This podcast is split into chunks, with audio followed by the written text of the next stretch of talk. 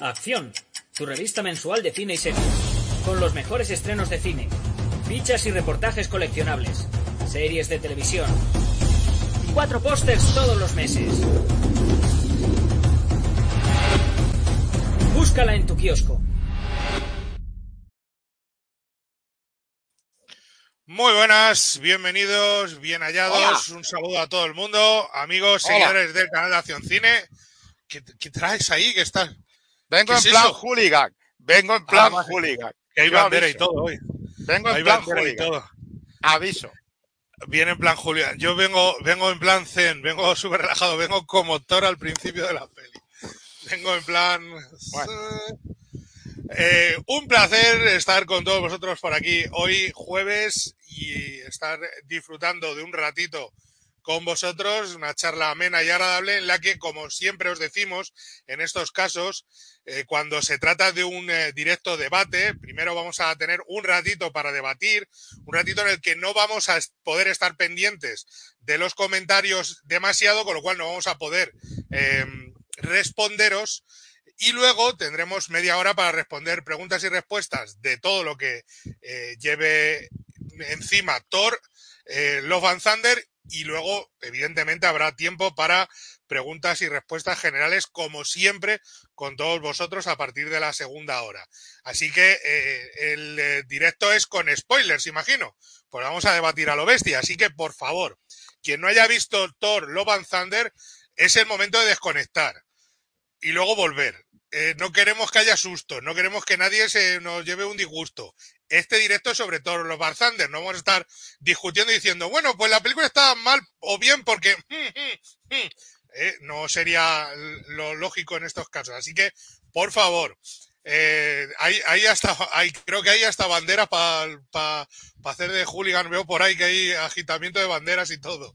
Eh, Banderas, banderas, banderas.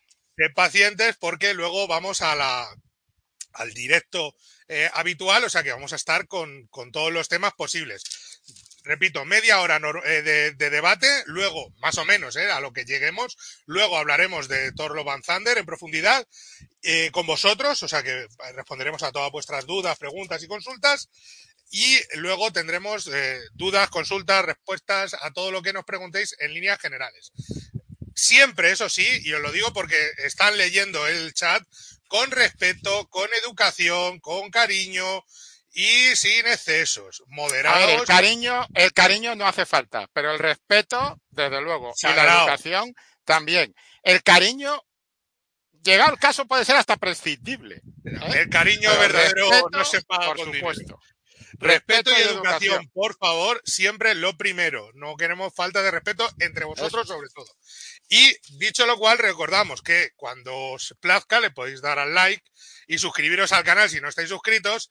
Y que además, con todo esto, que nunca se nos olvide, recordaros que aparte al lado del botón de suscribirse tenéis el botón de unirse al canal por si queréis colaborar un poquito más con esta propuesta y ser miembros del canal de Acción Cine, que ya sabéis que tiene tres niveles, que tiene hasta seis vídeos exclusivos todos los meses y un directo premium todos los meses para vosotros. Así que ahí abajo tenéis la posibilidad de uniros, nosotros lo agradecemos y si no, pues suscribiros todos, que si no estáis suscritos os vais a ir al infierno de cabeza y Infierno al infierno.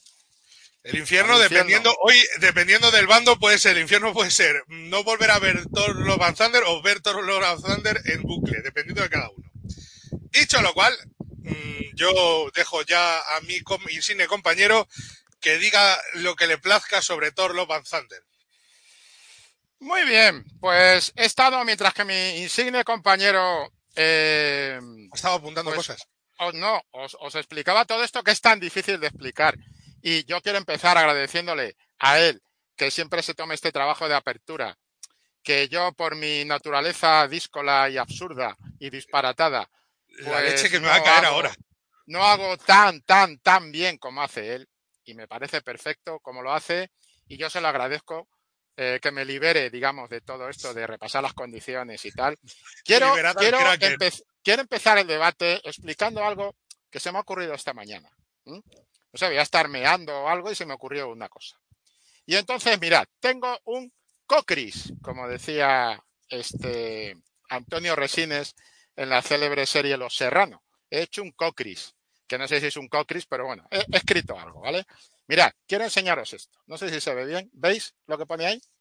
Aquí arriba pone 100%. Aquí tenemos un 75% eh, y un 25%. ¿Correcto? Bien. Eh, esto es lo que para mí es una película, eh, bueno, bien, consumible, puede ser una buena película, incluso una muy buena película. Y os explico por qué. Mirad, el 100% es toda la película. En toda película nos vamos a encontrar un 25% de cosas que nos importan una mierda, directamente. Que están ahí porque argumentalmente son necesarias, porque a veces hay que meter algún tipo de, pues yo qué sé, eh, vamos a llamarlo eh, reivindicación, eh, mensaje, o simplemente sin mensaje y sin reivindicación, porque hace falta para la estructura narrativa del relato que haya un 25% de escenas que a vosotros, a mí, a este señor y al señor que está en los cielos y al otro diablo que está en el infierno le importan tres pares de narices puestas en fila, ¿vale? Este es el porcentaje habitual de una película cualquiera. ¿En qué terreno nos estamos moviendo ahora, amigos? Pues ahora nos estamos moviendo en este otro porcentaje, que es bastante más inquietante. Es un porcentaje, en el que se han invertido las tornas. Es decir, aquí tenéis efectivamente el mismo 100%, pero lo que tenemos ahora es el 75% de toda esa basurita que nos importa un carajo y el 25% de película, de lo que es interesante en la película. A esto es a lo que estamos eh, llegando en estos tiempos, en mi opinión, por un por un problema multifactorial, eh, que no lo vamos a analizar aquí nosotros porque eh, podríamos hacerlo, estamos capacitados para ello y tenemos criterio para ello, y puede que tuvierais dos opiniones o sospecho que tendríais la misma, porque creo que este señor y yo en lo básico estamos de acuerdo. Ahora bien, yo el paisaje que veo ahora es que cuando voy a ver una película, de ese 100%, no me han hurtado un 25% como antes para esos, mm, podríamos decir, el tema de baloncesto, los minutos de la basura, las cositas que me interesan un carajo, no. No es este el esquema. Este es el esquema que me encuentro en una película habitualmente durante mucho tiempo. Pero ahora estoy notando que eh, ocurre que esta, este, este tanto por ciento es el de las chifladuras del director, los disparates que se le ocurran, él quiere hacer mi película especial y todo esto. Y este otro de aquí, este 25%, es el 25% que nos está quedando de película a película a película. En Thor lo que tenemos es este porcentaje. Tenemos una película que dice llamarse Thor, Love and Thunder, Amor y Trueno, y en, la cual no hay Thor. Eh, el amor, eh, creo que en Thor han saboteado su propio personaje de Marvel, su propia visión del personaje, de los propios cómics, y no solo de los cómics, sino de las películas anteriores de Thor y de las películas de Vengadores. De repente Thor es más tonto que el asa de un cubo. Eh, bien, eh, me parece fatal. Entonces, en ese, esa película se titula Thor, Love and Thunder, eh, Thunder, es decir, Thor, Amor y Trueno. Thor, más tonto que un cubo, no es el Thor que nos habían contado. En las películas, insisto, no me voy al purismo de es que no es el Thor de los cómics. No, no, no voy por ahí. El de las propias películas. Han disparado en su propio pie. Segundo, Amor, pues amor, el amor está, en mi opinión, eh, bastante flojeras. Es decir, el amor eh, tenía ahí un campo muy abierto para poder haber, hecho Screwball Comedy, para poder haber hecho una, una, una especie de guerra de sexos eh, divertida, con buen diálogo, con tensión en los diálogos, con diálogos rápidos, vertiginosos, en fin, echaros un vistazo a cualquier película de Screwball Comedy, pues por ejemplo Las Tres Noches de Eva, o podéis ver Los Viajes de Sullivan, también podríais echarle un vistazo, quiero decir, porque esto de la guerra de sexos no es de hace tres días, también podríais echarle un vistazo a Loren Bacall y Humphrey Bogart en El Sueño Eterno, o en Tener y No Tener, ya no es Screwball Comedy, es cine negro, pero me refiero a ese tipo de diálogo. Tenían los miembros para hacerlo, tenían los miembros para hacerlo, pero, en fin, el amor pierde esa posibilidad y en lo que el resto que hay de amor es muy, muy simple, muy esquemático, muy bidimensional y, muy, muy de postal, o sea, muy de, muy de postal. ¿eh? Eh, para mi sorpresa, em, en fin, no voy a entrar por ahí, ¿no? Pero al final resulta que la tercera precuela de Star Wars con, con Hayden Christensen y con Natalie Portman se ve, se ve más, más, más tensión, más, en fin. Amor, nada. O sea que Thor, poco, o más tonto que un cubo, que de un cubo. Eh, amor, mm, muy esquemático, bidimensional y, y, poco motivador. Y trueno. Y hay truenos, sí, hay truenos. Hay truenos. Hay truenos. En la película hay truenos. Mm, ¿Lo mejor son los truenos? No, pero en la mejor secuencia de la película, que es la de blanco y negro. Hemos dicho que esto es con spoilers, ¿no, don Jesús? Sí, sí, sí, sí, con spoilers, spoilers pues En la mejor secuencia de la película, de la mejor parte de la película, que naturalmente es la de Christian Bale, se ven los truenos y se ve tal. Y hay un momento en la, en la batalla con Christian Bale, en esa secuencia en blanco y negro, que es absolutamente apabullante y que me encanta. Eh, dudo, no sé quién la ha dirigido, porque también hay directores de segunda unidad trabajando y ganándose su sueldo, pero bueno, es igual. Me parece espectacular. Bueno, pues en esa secuencia hay un momento concreto, hay un plano en el que Christian Bale se acerca a Jane Foster. Por cierto, uno de los chistes más tontos de la historia del cine. Jodie Foster. No, Jane Foster. Uno de los chistes más tontos de la historia del cine. Dicho esto, eh, se acerca el, carnicero de dioses, que como carnicero anda justito, porque matar, matar, lo que viene siendo matar, mata poco. Y se acerca a ella y digamos que tiene ese diálogo, vamos, ese monólogo hacia, hacia Jane Foster. Tenemos ahí a Christian Bale, tenemos a Natalie Portman y tenemos ahí lo que debería haber sido la película. Lo que debería haber sido la película. ¿eh? Lo que habría puesto este 75% de aquí, en vez de en esta casilla, lo habría puesto aquí. Y este 25% de aquí hubiera ido aquí. Eso es. La película es eh, toda la interpretación de, de, de Natalie Portman, toda la interpretación del, drama, de la parte dura que está viviendo Jane Foster, toda la interpretación del carnicero de dioses y todo lo de Thor, más tonto que el asa de un cubo y tal, pues se tenía que haber trasladado aquí y haberse mantenido como un 25%. Pero la película es Taika Waititi y, y lo que sí que hay es Taika Waititi, Taika Waititi y Trueno. No es Thor, Amor y Trueno, sino Taika Waititi, Taika Waititi y Trueno. Eso sí que hay y la parte de, del carnicero de dioses, que es la mejor de la película, y así yo lo he dicho en mi crítica, eh, y la parte de Natalie Portman, que es la mejor de la película, pues son las partes que para mí dominan en la película. Y explicado esto, ya no sé si voy a poder explicar algo más, porque no tengo mucho más que aclarar sobre qué me parece Thor.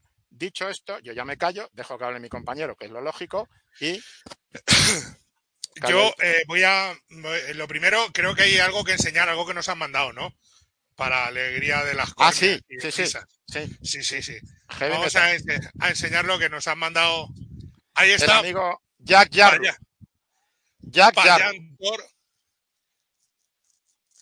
Jack Jarru. Muchas gracias, Jack Jarru, por mandarme este dibujo, que también se lo has querido mandar a mi compañero Usero, porque ahora vamos a ver otra... tiene, segunda, tiene segunda parte. Tiene segunda parte. Tiene segunda parte. Me parece bien porque es una segunda parte de carácter fraternal y eso va a venir muy bien para este debate que vamos a tener hoy. Ahí estamos en plan fraternal. A ti te ha tocado Loki. A ver. No, tengo nada de qué quejarme. Sobre todo con, ese cuerpo que me han dado. Eh, me alegro. Te ha puesto un cuerpo, un cuerpo de Peplum, tío. Eh, sí, sí, sí. Me, podría participar en el, en el evento este del Schwarzenegger y tal. Sí, sí. Pues nada. Así que eh, todo maravilloso. Yo le, le, agradezco a Jack Jarru que nos haya mandado esto. Es un seguidor de la revista, es un seguidor de, de las, de, las, de los vídeos y demás también. Y, y, ahí hay horitas, ahí hay un trabajito de, de, ilustración que a mí me parece muy interesante, muy potente y que yo pues le agradezco que nos haya dedicado su tiempo creativo. ¿eh? Que hay que valorar mucho el tiempo creativo, amigos. A pesar de todo lo que yo he dicho aquí de Thor, evidentemente hay un tiempo creativo invertido. Bueno, pues yo valoro mucho el tiempo creativo que ha invertido Jack Jarru en hacernos este, este guiño, ¿de acuerdo? Este guiño visual. Y dicho esto, pues Jesús, atácate. Venga. Atácame. Ahora que hay buen rollo. Ahora que hay, buen rollo. Ahora, ahora, que hay paz y fraternidad. A ver, yo, eh, yo es que te, mi, mi, mi, único, y ya te he dicho, yo vengo hoy súper zen, súper tranquilo, de buen rollo y tal, es que la, eh, esto ya estaba todo en Thor Ragnarok. Que tampoco me gustó. Pero, absolutamente pero me todo. parece más sólida que esta. No, y yo ahí, ahí es donde difiero, porque en Thor Ragnarok tenía, o sea, a mí eh, cuando me dicen, es que tiene mucho humor, mucha comedia, es que se, eh, ha ridiculizado a Thor, ha convertido a Thor, es más tonto que un pie, ya lo hizo en la película anterior. De hecho, tuvieron que venir los rusos para darle un poco más de dignidad al personaje con Infinity War. Con el Bring Me Thanos, que recordamos todos. Pero convertirlo en más tonto que un pie, ya era más tonto que un pie. Eh, ya lo habían hecho más tonto que un pie. Y al parecer es lo que quiere Chris Hemsworth. que Estuvo a punto de dejar el personaje porque no le da, porque era demasiado serio para él. Consejo, no dejéis el asilo en manos de los locos. Es Es- decir, no dejéis la película en manos de los actores. No es buena idea. Luego, luego lo curioso es que eh, no sé qué película vio él cuando vio Thor El Mundo Oscuro, porque los chistecitos de la batalla final subiéndose al metro y, y, su- y resbalándose por los cristales de un edificio deben ser que eran súper serios, Chris Hemsworth. Taika. Waititi. Taika Waititi. Taika Waititi lo ha llevado a otro nivel, pero es que Taika Waititi, es que yo no esperaba nada. Y a mí, Thor Ragnarok, había algo que, y te repito, Thor Ragnarok me parece una película muy buena, pero que a mí no me gusta. Sigue sin gustarme y nunca me gustará. No Pero tenía, buena, pero tenía bueno. algo que aquí no hay, que es lo que me hizo apreciar un poquito más esta. Y es, en Thor Ragnarok, cada vez que hay una batalla, en mitad de la batalla, cuando tiene que ponerse épico, se pone a hacer chistes. Y aquí, la escena en blanco y negro no se pone a hacer chistes. La escena, la batalla final no se pone a hacer chistes. De hecho, mi problema, eh, mi mayor problema con la película es el final, cuando mm, se convierte en, en la señora llorona. Todo el mundo en esa película. Todo el mundo. Y entonces suelta esa maravillosa frase que a mí me deja cada vez que la oigo, me da una arcadita, que es la de yo elijo el amor. Y el otro, que se ha tirado toda la película matando gente, de repente Se, se vuelve bueno y es como, déjame que te diga dos cosas. Esto es una mierda para el personaje que es el carnicero de dioses que mola un montón. Entonces, ese es mi mayor problema, ese final. El resto creo que está más comedido, más comedido que en la película anterior, menos exagerado. ¿Por qué? Porque en, la, en esta a Christian Bale le deja ser hasta el final, menos ese final, le deja ser el carnicero de dioses, le deja ser un personaje con un poquito de mala uva. A Ella no le dejaron. A Ella la convirtieron en un chiste continuo y era mm, Kate Blanchett. Y entonces, claro que lleva, eh, francés, claro que lleva eh, spoilers, llevamos avisándolo un rato largo. Esto es con spoilers y no es complicado hablar de la película en, profundidad y hacer un debate sin spoilers. Eh, sí, al cine. Luego a partir de las 6 eh, retomamos directo normal. Entonces, lo que eh, a mí me, me, reventaba es que en la otra, incluso cuando le van a arrancar el ojo a Thor, está haciendo bromas. Y aquí se le quitan las bromas, lo cual para mí es un avance. Que no es la película de Thor que yo soñaba, hombre, para mí la mejor película de Thor sigue siendo la primera. Es la más cercana a lo que yo pedía. Para mí, para, para, para mi gusto.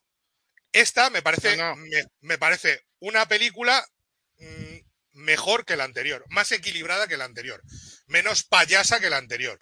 Dentro de que está que Waititi y que va a ser payaso hasta los extremos, pero es menos payasa que la anterior. Coño, que en la anterior hay una batalla Thor Hulk y en un momento determinado se pone a hacer coñas con Thor y dices, tío, céntrate en las guantas, que es lo que hemos venido a ver. Y de Estaba repente, avisando. Y aquí no Estaba hace avisando. eso. Pero aquí no Estaba hace eso. La escena blanco y negro no hace eso, gracias a Dios. Gracias a Dios. Entonces yo lo aprecié como, joder, menos mal. Dentro del caos que yo pensaba que iba a ser, y que sigue siendo, las cabras, el, el, el bicho este piedra que tanto le gusta a Waititi, que yo lo hubiera defenestrado en el primer minuto. Dicho todo eso, yo digo dos co una cosa tengo que decir, Russell Crowe es Dios, es Zeus y es Dios. Yo me lo paso pipa con ese señor y Me parece una podían- vergüenza la de Russell Crowe, pero bueno. y por- no podían no podían haber elegido en este momento no podían haber elegido mejor Hércules como fan de Ted Lasso debo decir que ese señor es perfecto y que solo le falta gruñir es perfecto para hacer de Hércules Me de parece, Hércules me de esta Marvel primero, a mí no me encaja y segundo me parece prematuro esa opinión. Pero bueno, yo creo que me es parece prematuro. Vamos a ver qué hacen con ídolo, Hércules. ídolo Pero claro, teniendo en cuenta lo que han hecho con Thor, metemos lo peor. yo Pero ya bueno. lo tengo o sea a ver cómo decírtelo yo lo tengo asumido o sea yo esta con Thor tengo asumida la derrota Pero desde, Thor Ragnarok. De, hecho, desde el final del Mundo Oscuro tengo asumida la derrota con Thor. Y he dicho, bueno, pues... Pero mira, verás, es que, perdona, has dicho una cosa que, que creo que en el fondo es reveladora. Es decir, tú dices, hombre, está la batalla en blanco y negro y tal, y yo digo, sí, pero, pero es que eso es como si te están pegando una paliza, ¿eh?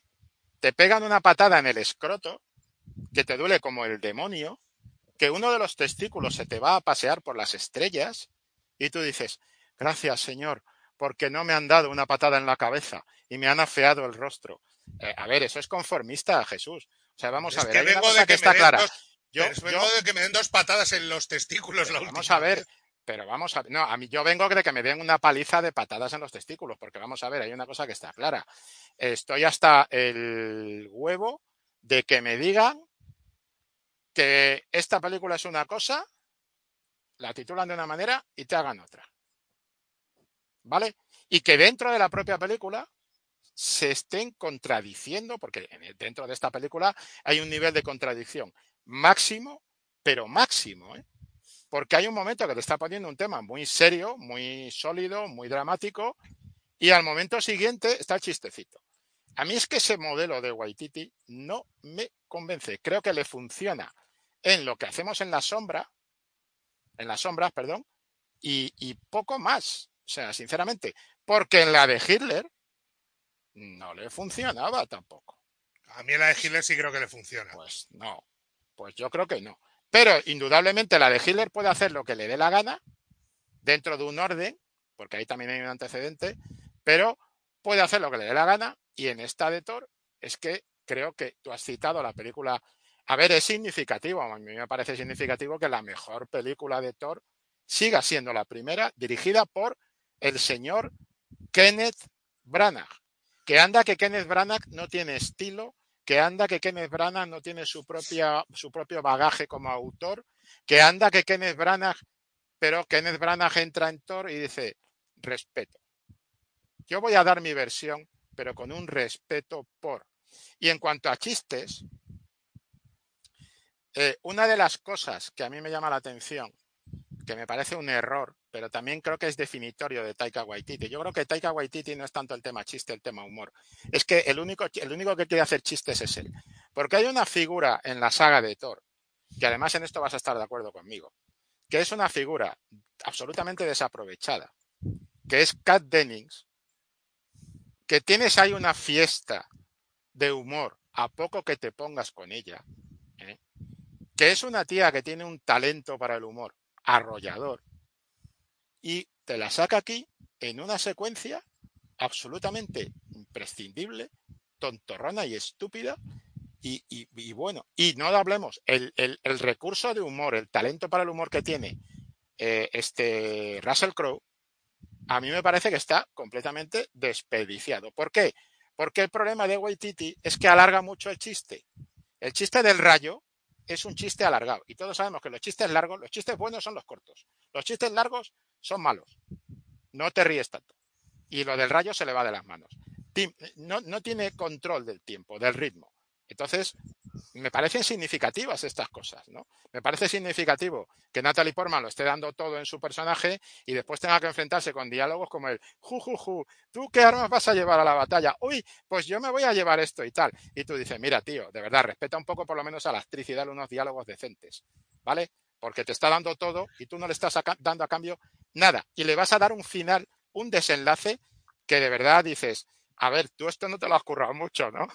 O sea, tú esto, que has abierto un libro de nueva era y has dicho, a ver, una foto de nueva era, venga, esta mismo la voy a meter ahí, porque a mí, por favor. Y no digamos nada, eso lo has dicho tú, el destrozo que hace el personaje del carnicero de dioses, que además mata poco mata poco para lo que debería matar. Y es que dicen, que no sé hasta qué punto será así, pero dicen, lo ha dicho el propio Christian Bale, que él rodó secuencias con otros actores que no están.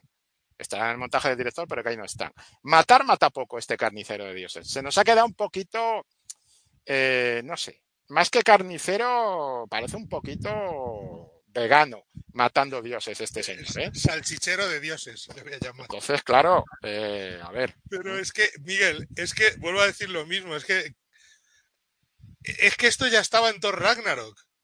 Es que esperabais algo distinto de, de Taika Waititi. Yo en este caso No, estoy en el relájate y disfruta. Quiero decir, Pues yo es que ya me lo pues esperaba todo. O sea, eh, de hecho me lo esperaba peor. Es que me esperaba mayor destrozo. Me esperaba más ridículo todavía. O sea, me lo esperaba que la línea de ver, Jesús. Fuera ascendente. Y no ha sido ascendente, ha sido vamos a moderarnos un poco en algunos ¿Y por, qué le has aspectos. puesto, ¿Y por qué le has puesto cuatro estrellas? Porque me parece que es una película perfectamente disfrutable que cumple exactamente con lo que proponía. Que no Todo me- eso que que nos no- estás diciendo, macho, de verdad. Estás diciendo más o menos la misma premisa que tengo yo, pero la diferencia es que yo soy más borrico y lo digo no, más no, claro. no, no, no, y yo le he cascado las tres estrellas y Es me que no me parece que sea una mala película, ni una película del montón, ni nada por el estilo. Me parece que A visualmente mí, a es mí muy me potente. parece del montón. Me parece una película visualmente muy potente. Me parece una película que tiene un reparto que funciona muy bien. Yo sí disfruté un montón de Russell Crowe.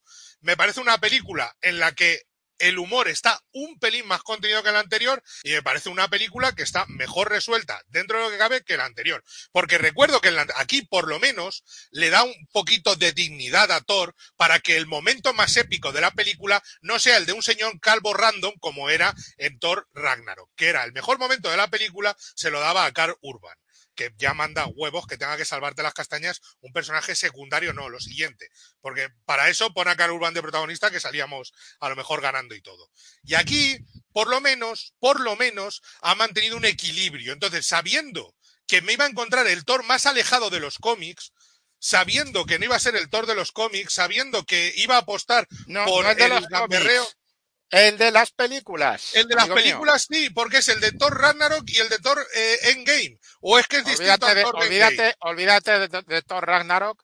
Olvídate de Thor Ragnarok. Pero como O sea, a olvidar de Thor no Ragnarok. es, Thor Ragnarok no es una buena película. Thor Pero ¿cómo Ragnarok a- es una de las que- evidencias palpables de que en un momento a ver.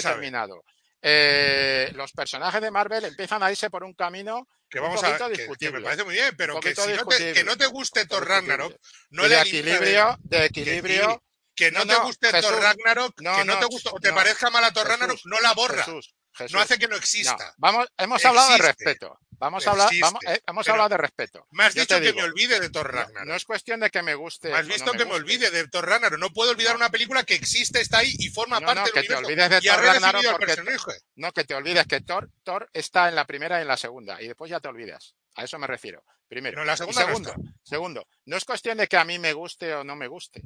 Es cuestión de objetividad. Es cuestión de que la película tiene una serie de claves. Y tú dices que es equilibrada. Yo te digo que no es equilibrada. Es Para precisamente sí. con lo que he empezado. Eh, hay un desequilibrio palpable. Hay un desequilibrio palpable entre eh, Waititilandia y todo lo demás. Y ya está. Y es que el amigo Waititi no es Francis Ford Coppola, no es Martin Scorsese, no es Ridley Scott, no es Christopher Nolan, no es, sigo, no es John Huston, no es John Ford, no es, vamos a relajarnos un poco, porque el problema es que Waititi se tira un eructo y automáticamente es, ay, ay, es tan mono, es tan gracioso, es que me mola tanto. ¿Cómo me he reído al ver esta película? Señor, Señor Jesús. Mira, tío, de verdad. Ahora, yo te digo una cosa. Yo he tenido dos, eh, no las llamaré epifanías, pero sí que las voy a llamar revelaciones. Revelaciones. Dos revelaciones. Revelación número uno. eh, sin tiempo para escupir. Ahí dije, cuidado, amigo, cuidado. Hasta aquí. La línea, como en el álamo. Se coge el sable y se traza la línea del suelo. Eh, revelación número dos. Thor, amor y trueno. ¿Que era previsible? Sí, pero que sea previsible, que me van a dar un bofetón, no significa que el bofetón no me jorobe. Es decir, claro que era previsible, habiendo visto a Thor Ragnarok, pero que yo no, yo no pensaba que este señor hubiera caído en un pozo de sabiduría y fuera a hacer otra cosa que lo que hizo. Me sorprende la secuencia de blanco y negro de Christian Bale, me sorprende, pero claro, eh, también hay que decirlo. Es que mm, yo creo que Waititi eh, lo que tiene que hacer es olvidarse de Waititi. Yo creo que Waititi tiene un talento incuestionable y creo que lo que le pasa es que es demasiado chiste, demasiado chiste, demasiado chiste. Y te diré una cosa, si la secuencia de blanco y negro es una concepción suya al 90%, no voy a decir al 100%. ¿Y por qué digo esto? Esto no es maledicente. Es porque el, cine es un trabajo de equipo. Si no sabemos de quién habrá surgido. Si la secuencia de blanco y negro es al 90% suya, Waititi es un director que debería olvidarse del Waititi chistoso. ¿Vale? Porque ahí hay un director muy potente. Pero el problema, buena suerte con eso, ya lo sé. Pero el problema es que hay que saber que el cine es un trabajo de equipo. Y es que esa secuencia rompe tanto con todo lo demás, pero no solo esa, ¿eh? Todas las apariciones de Christian Bale, cuando está con los niños y hace el, el, chiste perverso, absolutamente perverso de, ah, mira, hablamos de decapitaciones, pues mira, tal, y coge el cacharro aquel, el muñequito, y hace raca, tal. Es que tú dices, es que esta película, esta película, y los momentos de Natalie Portman eh, me dicen que aquí hay otra película. Incluso que aquí hay otro director o puede haber otro director. Y esto no es lo que me gusta o lo que no me gusta. Personalmente me importa tres, me gusta, me gusta cómo lo hace Christian Bale y qué hace Christian Bale. Y me gusta todo el desarrollo, el despliegue visual. Pero a mí hay películas que, por ejemplo, me importan tres narices a título personal, pero entiendo que son buenas. O sea, que no es cuestión de si te gusta o no te gusta. Olvidémonos de los gustos. Es cuestión de un poco de objetividad. Yo insisto, insisto, ¿por qué hay una película tan diferente a todas las tontas que nos está contando después? Como es la de Christian Bale y las partes en las que deja respirar a Natalie Portman. Mira, de verdad, uno de los, el momento más épico de la película, para mí, aparte del tema de la batalla en blanco y negro y tal, es el momento en el que eh, Jane Foster se acerca a la urna donde está el Mjolnir. La tía con su capucha con su capucha, se acerca a la urna del Mjolnir y aquello se empieza a mover. Y tú dices, ahí está, eso es. Y yo en ese momento dije, ostras, tú, este tío lo puede haber hecho mm, bastante, bastante, bastante potente. Pero no, porque después todo es chiste, chiste, chiste. El, momento Guardianes de la Galaxia, la batalla Guardianes eh, de la Galaxia, el Thor imitando a Jean-Claude Van Damme, macho, con las dos cabras estas o lo que fuera aquello. Tú dices, mira, macho, de verdad, ¿vas a estar así toda la película? Sí. Claro. Sí. Entonces, pues, pues y dentro no me encaja nada un cromo con el otro. Sí, sí me, sí me encaja. Dentro, porque lo ha hecho otras veces, dentro del Waititi verso, de lo que es el estilo Waititi, a mí, objetivamente, me parece una muy buena película. En su estilo, que es el estilo de What Taika Waititi, que es personal y nunca se le va a ir el humor y nunca va a borrarlo de otro mapa. Objetivamente. Y sabes perfectamente que por gustos, ni esta ni la anterior son precisamente películas que yo me vaya a poner en bucle en algún momento. Pero objetivamente me parecen buenas películas. Me parecen unas construcciones que dentro de lo que Taika Waititi le gusta ofrecer al público no solo encajan, sino que funcionan. Que habrá una parte de los fans que van a salir más o menos cabreados de la película porque no han respetado al personaje como era Vale, lo entiendo. Pero eso no, hace que... Si a mí el personaje, el personaje me da igual, eso es un detalle que yo añado, pero te voy a decir más. Eh, a mí el respeto al personaje y demás eh, no es lo que más me molesta de la película, es que hay un desequilibrio. Mirad, una película buena es esto. 100%, 100%. Esto es una película de cinco estrellas. Esto es una película buena. Todo lo que se salga de eso produce un desequilibrio con distintas, con distintos tantos por ciento que hacen que sea de tres estrellas, de dos estrellas, de una estrella, de, claro, eh, en fin. Pero vamos, equilibrio no hay. no lo ¿eh? hemos mencionado. Esto creo que deberíamos mencionar esto, que el amigo HD ha estado por aquí hace un momento, que es su cumpleaños y que ha pasado a saludarnos y quería celebrarlo con nosotros. Así que vamos a darle las gracias de corazón porque es un habitual por estos lares y el hombre, eh, pues mira, 27 años. Qué ternura, en, la, en plena juventud. ¿Quién los pillara? Qué alegría de vivir. Bueno, con 27 años, lo de la juventud. A ver, HDA, felicidades. Eh, la buena noticia, la buena noticia es que tienes que disfrutar de tus 27 años y puedes disfrutar de tus 27 años. Y la muy buena noticia es que en algún momento llegarás a 30 y disfrutarás más si eres inteligente. O sea, la edad, la edad no importa un carajo, tío. Mientras que te respete el físico y el físico te respeta si tú te respetas, pues todo va bien. Pero nada, que felicidades HDA, que gracias por compartir este rato con nosotros y que pues la próxima vez, no sé, invítanos a una tarta o algo, tío. Que nos llegue un trocito de tarta. Y creo que pasamos a preguntas de la película. Por ejemplo. Venga, la voz del pueblo. La voz del pueblo, amigo. La voz del pueblo, venga. Eh, A ver si encuentro alguna.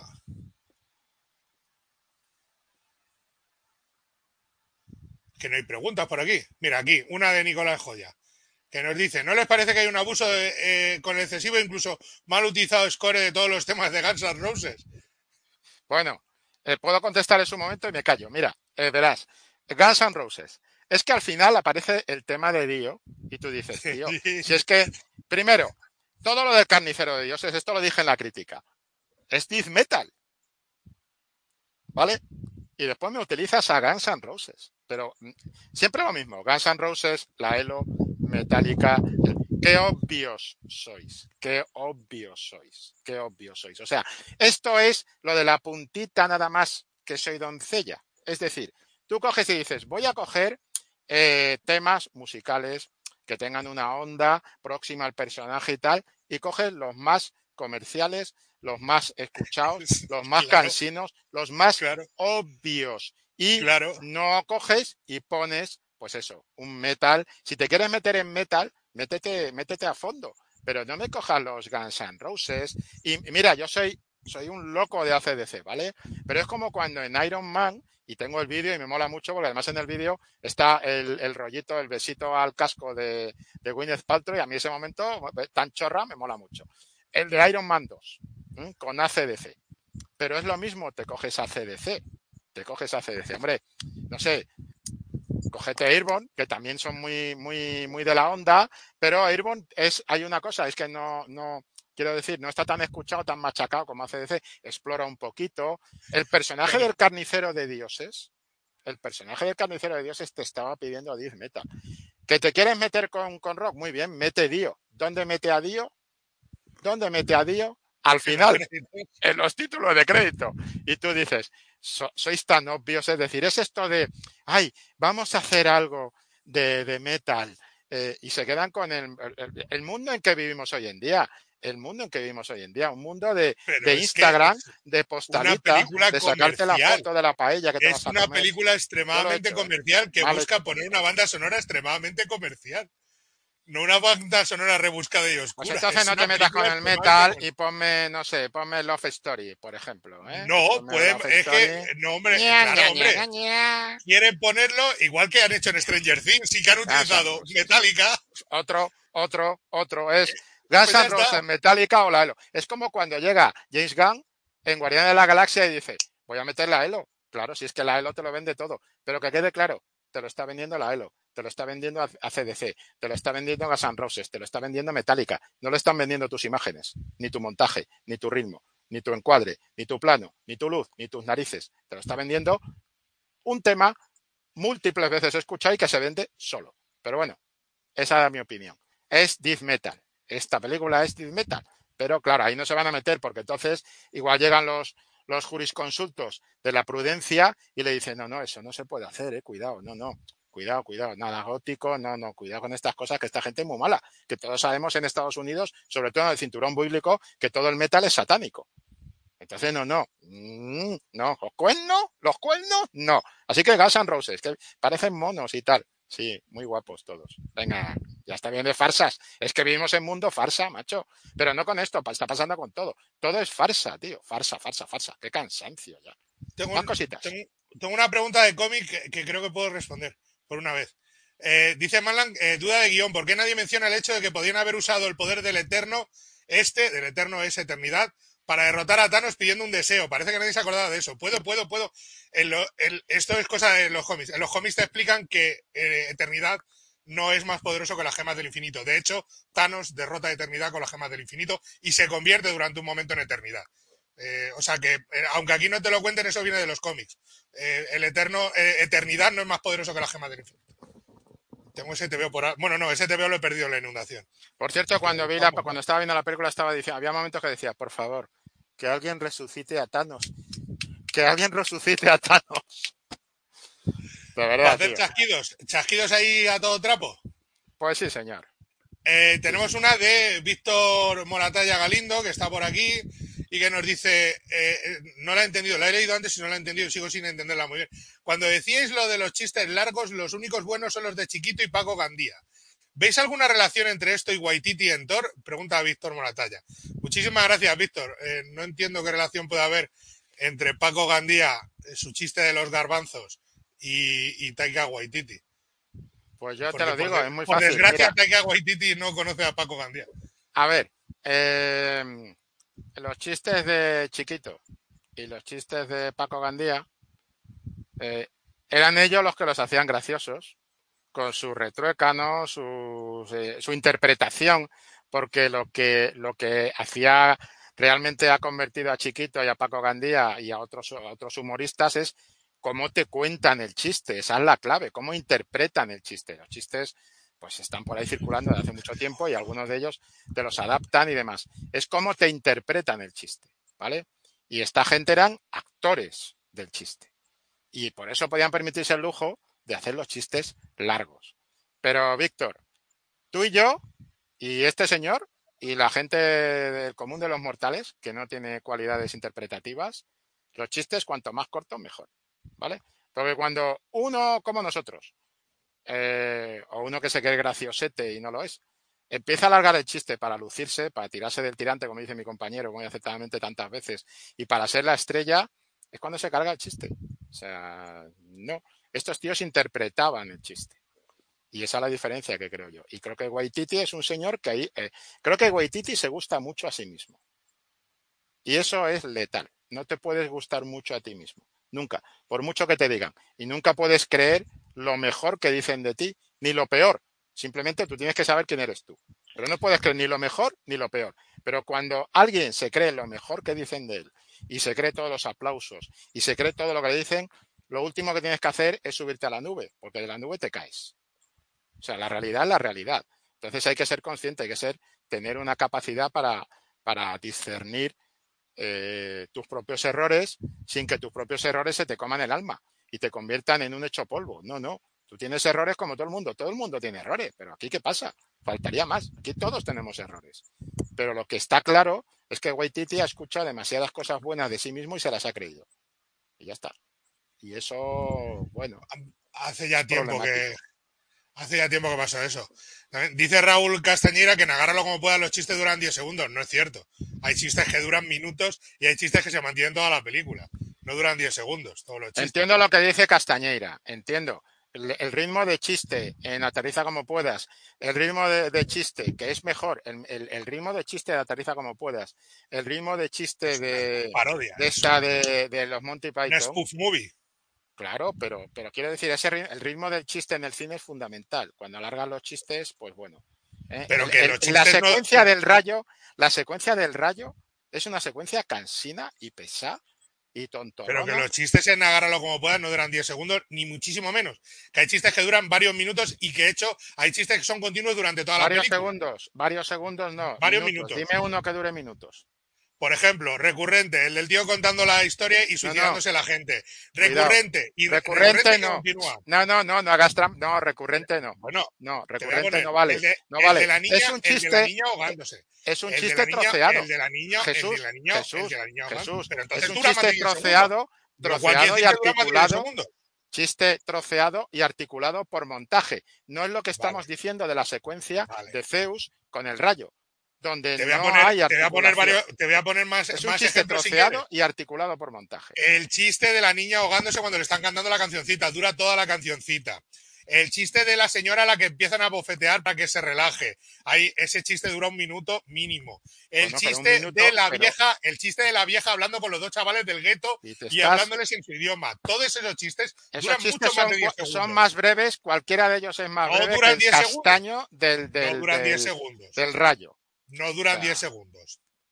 Más no breves 10 que el castaño del rayo. Pero y no 10 cualquiera de esas secuencias es mucho más divertida que las dos próximas En- diciendo, en uy, eso ¿tú no- qué armitas vas a llevar a la batalla? Hoy, pues no sé, chica. Primero, hay otra cosita que, que- que habría que analizar, bueno, analizar, que habría que comentar, pero que yo no soy quien para comentarla. Pero me parece que hay aquí se ha filtrado cierto tipo de, de propuestas que yo si fuera, si, vamos, no me voy a meter en ese huerto, pero yo eh, las he comentado con mi hija y tal, eh, me parece que son ligeramente mm, un poquito como ¿Qué pasa? Que cuando dos mujeres eh, van a ir al combate se ponen a hablar en una puerta y empiezan a hacer como si se fueran a poner los zapatos de la Barbie. Venga, por favor. O sea, primero, eso es un topicazo, eso es falso. Eh, tenemos a las chavalas de la selección española jugando al fútbol. No me toquéis las narices. Es caduco, es falso, es cansino y encima vamos de progretas. Y el chiste de que las tías se caen al suelo cuando ven a Thor, mmm, hay varias cosas ahí que no me encajan, ¿vale? Pero bueno, no pasa nada. No es mi gremio, no es mi tema, no es mi campo de batalla. Mi campo de batalla es otro y no tengo por qué hacerlo, ¿vale? No tengo por qué mencionarlo, pero lo he mencionado. ¿Por qué? Porque me encantan los charcos, amigos. Y yo veo un charco y digo, ahí que voy, de cabeza. Y ya está. Pero vamos a ser serios también, porque nos estamos tirando del tirante aquí diciendo, no, es que, tenemos, tenemos una, un paisaje absolutamente, mmm, no es monocromático, es un paisaje donde todo está bien, pero hay algunas cositas por ahí que dices, eh, perdón, o sea, de verdad, es que me parece los personajes de, de, de, de la Valkyria y de, y de Natalie Portman van a menos en, en, van a menos en la película. Van a menos. Entonces no lo entiendo. ¿Por qué van a menos? ¿Por qué encogen? Y la gente sale encantada y dices, vale, pues oye, para los gustos se hicieron los colores y el que paga la entrada, allá él, como, ¿qué, ¿qué, tipo de relación mantenga con su entrada es asunto suyo. En el terreno privado yo no me meto. Tengo una, tengo una pregunta maravillosa de David Planas que creo que es la clave de esto. Y no lo había pillado y puede ser el mejor chiste de toda la película. Nos dice, ¿el nombre de Dwayne del tipo Roca, pareja de Cork, es referencia a la Roca? no lo había pillado así, pero me parece buenísimo. Si es así, me parece lo más brillante de toda la película. Que el bicho sea Dwayne La Roca Johnson. Creo, Jesús, que te conformas con poco, te veo muy conformado. No, me ha hecho muchas gracias, soy así idiota. Me ha parecido un chiste de esos que de, de mancheguismo extremo. Es decir, que lo apruebo muy Hombre, fuertemente. A ver, hablemos con propiedad. Creo que el mancheguismo, y afortunadamente eh, todos conocemos el poder del mancheguismo, Ay me parece que está muy por encima de esa chorrada, tío. Hombre, no, a ver, o sea, me explico. Cuando, y esto es una, es una coña interna entre, entre un amigo mío que es manche, que es de padre manchego como yo, de hecho, de la misma región de Ciudad Real, y siempre cuando decimos humor manchego o mancheguismo, es un chiste tan absurdo, tan absurdo, tan absurdo, tan estúpido que te hace reír de lo tonto que es. Pero Entonces, por eso, eso te digo, no, no me he confundido. Es exactamente eso lo que te digo. Que la capacidad de absurdo del mancheguismo extremo supera con mucho esa, esa ñoñadita del Dwayne, tío. O sea, vamos a ver, a años luz, a años luz. O sea, el mancheguismo extremo, ojalá esta película estuviera llena de mancheguismo extremo. Es lo que está pidiendo. Fíjate, hay veces que, que creo que está más cerca del mancheguismo extremo. James Gunn que Taika Waititi. Es que el problema de Taika Waititi es que al final es, eh, en fin, yo creo que, que al final, en el fondo, lo que quiere es hacer algo limpio. El dios de la carpintería también me hizo gracia. Eh, Jordi tiene una pregunta, una habitual por aquí desde Twitch, que nos dice: ¿Creéis que la tragedia de Chadwick Boseman ha podido tener alguna influencia en la manera que han tratado el tema del cáncer de Jane Foster? No. No. No, porque respetemos la cronología, amigos.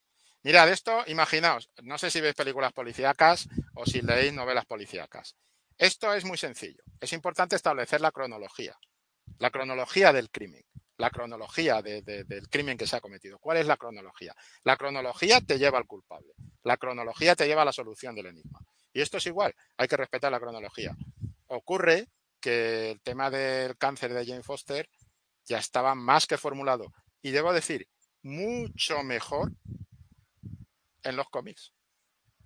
O sea que lo de Chadwick Boseman no, no, no, no afecta. Vamos a ver cómo afecta a Chadwick Boseman al tema de Pantera Negra, que eso es otro asunto. Pero eh, la falta de este tío. Pero, pero lo del cáncer de Jane Foster está en los cómics. Está en los cómics. Y, y yo no entro en el huerto de si. Yo creo que en los cómics hay una serie de planteamientos, de viñetas y demás que en la película no están. Y no me parece mal que no estén. O sea, ahí mira, hay un ataque a Waititi. Creo que el tema del cáncer lo ha tripulado muy bien casi toda la película, pero lo que no tripula también es cuando pasa de lo trágico al chiste otra vez. El cambio de, de, de, de mundo, el cambio de ritmo, el cambio de tono, el cambio, el cambio de tono no se le da bien. ¿eh? Eh, entonces, bueno, pero esto estaba, yo creo que eso viene de los cómics y lo tenía huevo. ¿Podía haberle sacado más partido? No voy a entrar por ahí porque creo que también hay que respetar el nivel de autoría del director. ¿Vale? Claro, podríais decirme ahora, pues entonces respeta que es un cachondo y que te va a hacer una película cachonda de Thor y tal y cual. No, no, si yo respeto todo eso. O sea, la película tiene tres estrellas, no tiene una, ni tiene dos, ni tiene cero, tiene tres, yo le he puesto tres. Pero yo respeto todo eso. Simplemente destaco que hay un desequilibrio en la película y que creo que Taika Waititi es su peor enemigo. Y ya está. Eso es todo. Mira, eh, tengo una que puede ser curiosa. Mira, Fabio Moreno nos dice, lo lógico sería ver a Beta Ray Bill en la siguiente peli, ¿no? A Bill Rayos Beta. Eh, ¿Tú qué crees? ¿Lo veremos? ¿Y al Thor Rana lo veremos? Depende, ¿lo va a dirigir Taika Waititi? Seguramente. Pues entonces, por favor, por favor, respetada a, a Beta Ray Bill, ¿vale? Respetadlo. Tiene un cómic muy bueno, por cierto, que no sé por dónde lo tengo yo, pero vamos, lo tengo por aquí, muy bueno. Ah, uno de los últimos, bueno, el último que se ha publicado aquí en España y tiene un, tiene un, es muy buen cómic ese. Eh, bueno, hubo un tiempo que se dijo que el personaje de Christian Bale iba a ser ese, precisamente. Yo, creo que, si coge Waititi a este personaje, pues lo convertirá en otra cabra más, dando saltos para arriba y para abajo. Eso puede ser divertido de ver. Yo creo que el final de la película, la segunda escena post créditos, no sé por qué me ha dado la sensación de que es para traer de vuelta a los personajes. ¿A los? Personajes, a los muertos. La segunda escena post créditos. Me ha dado esa sensación, no sé. Bueno, la segunda escena post créditos creo que es, eh, bueno, mm, un aceptamos barco como animal de compañía. Porque además en un diálogo de la película está claramente, está hecho para sembrar y después recoger, pero en un diálogo de la película se dice claramente por qué eso no puede ocurrir. Porque además te digo más, estamos en mundo spoiler, o sea, en territorio spoiler. Voy a hacer un gran spoiler. Voy a hacer un gran spoiler, ¿vale?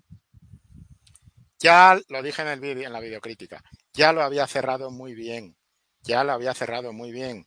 Ya teníamos a Jane Foster y lo cierra épicamente con la estatua. Ya está, tío, ya lo has cerrado, déjalo ahí, déjalo en alto. Y si vas a hacer un extra al final para mantener cierto tipo de optimismo respecto a ese personaje, ¿Qué es lo que creo? Vuelve a la secuencia épica que tenías buena en la película. Vuelve a la secuencia del Mjolnir destrozado, y que vuelva a moverse y a recomponerse. Y lo tienes ahí, deja que el público se emocione, carajo. Pero es que la, la secuencia que pone es una patada. Visualmente, además, visualmente es una patada en las narices, macho. Que te aparece ahí el otro con sus. Hola, ¿qué pasa, colega? Vengo aquí de, vengo de, de tocar un poco de, de reggae y ahora te voy a enseñar lo que es el cielito lindo. Venga, hombre, por favor, de verdad, eh, visualmente espantosa. Pero, pero, Imagínate ese final, simplemente el Mjolnir temblando y tal. La cantidad de, especulaciones que habría generado eso en las redes sociales, la cantidad de puertas abiertas que tenías. Pero no es Waititi. Waititi necesita dártelo todo, eh, que te quede bien clarito y que tú no te puedas ir hacia ningún lado, ni a la derecha, ni a la izquierda, ni al centro. Tú, eh, eh, modelo cebadera. Yo te pongo la cebadera como a los borricos y tú estás ahí en la cebadera. ¿Eh? Es película cebadera. Esta es una película cebadera. Te ponen la este y tú estás ahí comiendo la cebadera feliz. ¿eh? Y ya está. Es mi opinión. Pregunta Edan Moreno: ¿Morbius o Thor Love and Thunder? Bueno, yo te puedo contestar con mis estrellas. Tres estrellas Morbius, tres estrellas eh, Thor, Amor y Trueno. Es decir, empate, cada una a su manera a mí la de Morbius me parece que le faltaban algunas cosas, pero me parecía, es que Morbius es, es eh, inocua, no es ni mala ni buena, es una película que entretiene, es entretenida. ¿Que podían haber metido más caña? Bueno, Morbius es una película que después de esto es spoiler, pero no es un no voy a hacer un spoiler de Morbius, ¿vale?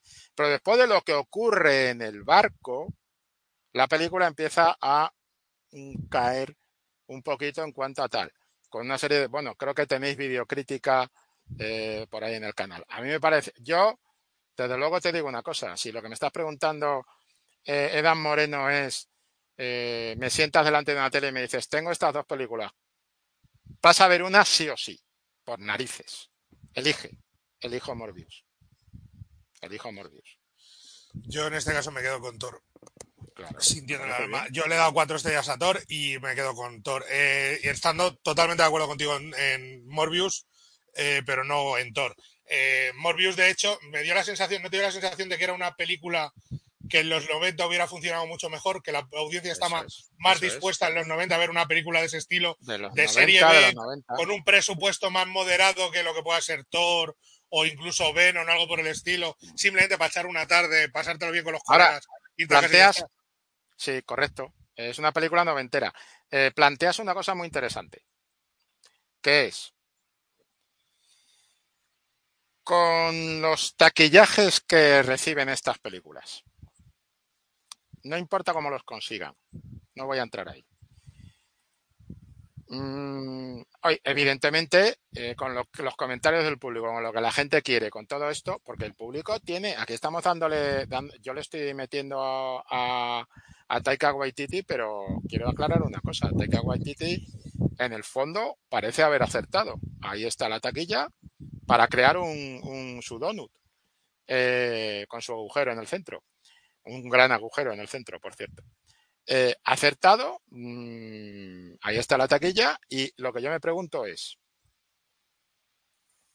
¿se puede arriesgar en presupuestos de la magnitud que se manejan en eh, películas como las de superhéroes de Marvel, de Sony, el Spider-Verse o de, o de Warner Bros. con todos los cómics de la DC? ¿Se puede arriesgar con estos presupuestos? ¿Alguien va a arriesgar con estos presupuestos? Yo creo que no. Y creo, sinceramente, creo que la trilogía del Caballero Oscuro de Christopher Nolan no era arriesgada, estaba perfectamente calculada. Cada movimiento como una especie, como, un, como una partida de ajedrez. Y opino lo mismo de The Batman, que también está calculada como una partida de ajedrez. No son películas arriesgadas, no se arriesga con estos presupuestos. Lo que yo me planteo es, si no arriesgas, ¿se van extinguiendo las posibilidades de sorpresa? Sí, y a ver cómo lo digo esto. Mm, es que no se puede decir mucho más. A ver, eh, películas como. A ver, Thor, estaba mirando ahora mismo lo que ha costado Thor, que no me acordaba. Thor ha costado 250 millones de dólares esta entrega. Eh, que va a recuperarlo sin ningún problema y sin esfuerzo. Ya lleva 300 en dos días, como el que dice. Así que no es, no es, dinero, como el que dice. Sin embargo, eh, Morbius costó 75 millones. Y le, costó, le ha costado recuperar esa inversión. O sea, mm, creo que la, a ver un momento la taquilla final, ¿cuánto fue? Eh, internacional, porque aquí lo que importa al final es, es la taquilla internacional. 163 millones de dólares, lo cual quiere decir que precisamente beneficios no ha dado. Hay que recordar que la taquilla tienes que mm, recuperar 2,5 veces lo invertido para empezar a dar dinero. Porque la mitad se lo quedan los cines que tienen esa manía de querer comer y llegar a fin de mes, pagar a sus empleados y esas cosas. Y, la, y luego hay el presupuesto de marketing que hay que recuperar y que no es eh, exactamente un 50% lo que se quedan los cines. Entonces, eh, para una película de 75 millones, tendría que recaudar 180, 190 para generar, empezar a generar dinero. Thor empezará a generar dinero a partir de los 600 y pico millones, empezará a generar dinero. Lo que pasa es que Thor forma parte de un universo mucho más grande, con lo cual le importa menos si cayese, que no ha caído, que es que ha, caído de pie. Entonces, eh, me pasa eso justo, que películas que tienen un presupuesto menor no consiguen arrancar en la taquilla ni siquiera para recuperar lo invertido. Para que nos hagamos una idea, la, que viene a continuación eh, este verano, película que hay de estreno este verano es eh, Bullet Train. Bullet Train ha costado, no ha llegado a 90 millones de dólares para una película de ese estilo, lo cual quiere decir, pero es un riesgo mayor gastarse 90 millones de dólares en Bullet Train que gastarse 250 millones de dólares en Thor. Es a lo que me refiero, que creo que es más o menos por donde ibas tú también, ¿no? Sí, Efectivamente. Hay una cosa, ¿puedes hacerme un favor? ¿Puedes mirarme el presupuesto de pequeños detalles. Eh, la de. La de la Jared de- Leto con Denzel sí, Washington déjame- y con el chico este de. eh, sí, sí, da- de déjame un segundo, déjame un momento. Te lo digo en un segundito, medianamente. Eh, dame un momento, que te lo confirmo. Es que me metería yo, pero si me meto creo que voy a afectar a la conexión y nos quedamos parados. O sea que No, no, quiero- tranqui, tranqui, yo te lo voy mirando. no Si quiero cargar más el ordenata. Lo que podíamos ya, son las seis, podemos pasar a eh, hacer ya preguntas generales a, a- a nuestro universo, mm, nuestro, salimos del Talquikiverso y entramos en el accionverso, ¿no? Digo yo, Me parece ¿te muy parece bien. bien? Sí, sí. Pues empecemos con las preguntas de, eh, bueno, de todo lo que conlleva el cine, la actualidad del cine, televisión, libros, cómics, videojuegos, lo que queráis preguntar. Estamos aquí pendientes. Creo que Miguel va a poner una pregunta y yo mientras le busco los datos que, Vale. que me Voy a contaba. buscar una preguntilla por aquí. Eh, bueno, ahora todas las que hay, lógicamente, todavía son de top, porque acabamos de anunciar que pasamos a otro ruedo. Sí, sí, sí. Eh, eh, es que estoy buscando una que fuera. Por ejemplo, mira, hablábamos antes de, de José, eh, hablábamos de el metal de la película. Eh, José Cruz, hubiesen metido Korn y lo petan. Ya te digo que lo petan. Me peta la cabeza a mí. Me peta la cabeza a mí. Esto es Creator, me vale como Korn. Me vale Creator y me valdría Korn. Eh, me valdría Korn. bueno, este es un disco que lo tengo mucho cariño de Korn. Es un. Del, de la gira. Me valdría Korn. Me valdría eh, esta, Creator. Y también me habría valido. Y esto lo digo para un poco hablar del producto, del producto nacional, que es importante, Kilus. Os recomiendo que escuchéis a Kilus. Molan mucho. Esta gente mola mucho. ¿eh? Kilus. Y Kilus también me habría valido. Me habría valido. Kilus el- con el carnicero de dioses se hubiera encajado muy bien. Eh, cuéntame, Jesús, ¿dónde estamos? Eh, ¿Qué tenemos por ahí? Estamos, jodidos. Es una película que costó muy poco en comparación con lo que estamos hablando y que ¿Cuánto no costó? recaudó ni lo, costó 30 millones de dólares. 30 ha millones de dólares. Ha recaudado en todo el mundo 30 millones de dólares, 15 en Estados Unidos y. Canadá y otros 15 en el resto del mundo. Vale. Es una película arriesgada, Sí, Es una película que explora cosas, porque el desenlace de esa película, que por supuesto aquí no lo vamos a contar, eh, no es lo que la gente espera. Eh, es una película policíaca y con 30 millones de dólares, Denzel Washington, Jared Leto y el chico este, que no me acuerdo del nombre, error mío, eh, arriesga arriesga, arriesga, pero se gasta la pasta también en el reparto. Pero es que yo ese tipo de películas son las que me apetece ver cada vez más, porque son donde eh, recupero la capacidad de sorpresa que me proporcionaba el cine cuando en los años 70 yo era chaval y me iba al cine a que me sorprendieran. Y ojo, en los 70 también había lo que era el prólogo al blockbuster, como eran pues esto, las películas de catástrofes.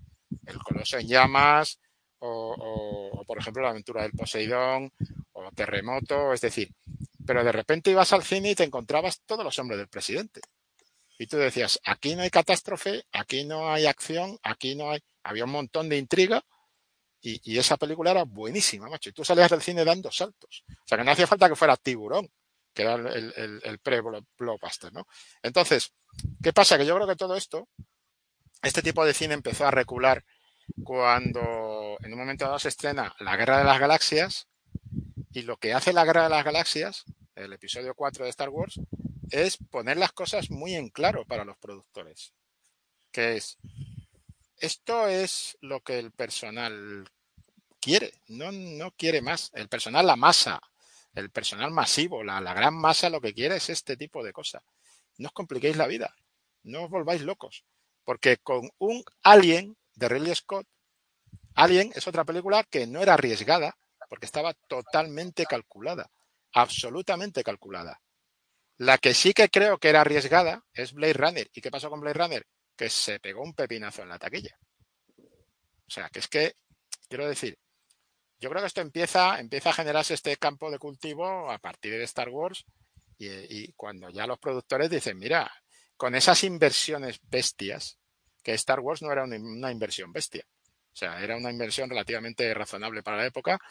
Eh, pero a partir de ahí con el blockbuster llegan las inversiones super bestias y en un nivel de inversión super bestia donde, como nos está diciendo Usero, tienes que, tienes que hacer 600 millones para empezar, para considerarte un, un tío que ha dado, una tía que ha dado en la diana, eh, digo un tío y una tía no por quedar bien, es porque ahí tenéis la película de los Eternos. Estoy pensando ahora mismo en la película de los Eternos, dirigida por eh, una directora y la película de los Eternos Mm, no creo que haya ido tan bien como Thor. O como va a ir Thor. Me explico, ¿no? ¿Y por qué? Pues porque esta tía va y arriesga, pero claro, arriesga en un mundo de blockbuster, en un mundo con unas inversiones importantes, donde también hay que decir que en el estudio Disney le han dejado arriesgar, ¿vale? Claro, Waititi ofrece un riesgo, no, es un riesgo menor porque va a funcionar. O sea, es jijiji, jajaja. Esta. Película veraniega sin complicaciones.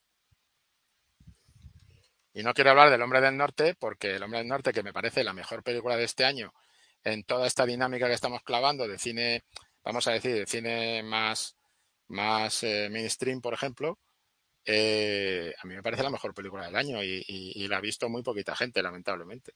O sea que. También me acabo de enterar hoy que cierran una cadena de cines que su función era aportar eh, un tipo de producto alternativa a estos grandes super blockbusters. Pues no es buena noticia, porque se nos cierran las ventanas para poder ver otro tipo de cine capaz de sorprendernos. O sea que ojo con eso también. Más cosas. Tiene una, mira, para continuar con esto, Sergio Iglesias Cabrera dice, podemos decir entonces que Tom Cruise es el puto amo del negocio. Sí y no. Porque la carrera de Tom Cruise en los últimos años está salpicada de fiascos de taquilla considerables. Claro, tiene la saga Misión Imposible y ha tenido el exitazo de Top Gun que nadie esperaba y que se ha convertido en su película más taquillera de todos los tiempos. Pero tiene fiascos enormes como La momia. Cuidado, La momia no es una película de taquilla, de, taquilla, de taquilla, de taquilla. No, no, sí, pero quiero decir. Bueno, pero, pero sabes Tom Cruise que es el protagonista. Tom Cruise está ahí, ahí Tom Cruise metió la pata, porque primero tenía que haber, tenía que haber visto que no, no es, no es Russell Crowe está en esa película. El personaje de Russell Crowe es más interesante que el de Tom Cruise. Y aparte de eso, ahí Tom Cruise tenía que haber visto que eso no, que eso no rulaba. Porque él tiene talento para verlo. Yo no sé qué le pasó ahí. Creo que ahí le pilló, no sé, no sé qué pasó ahí, pero se despistó, se despistó, pero no es un producto Tom Cruise. Porque los productos Tom Cruise, entre otras cosas, los tripula y está encima constantemente de Tom Cruise. Pero bueno, desde, eh, desde, desde 2010, te voy a decir películas de Tom Cruise que han sido fiascos considerables en taquilla, ¿vale? A ver. Fiascos respecto a lo que se esperaba, ¿vale? Respecto a lo que se esperaba.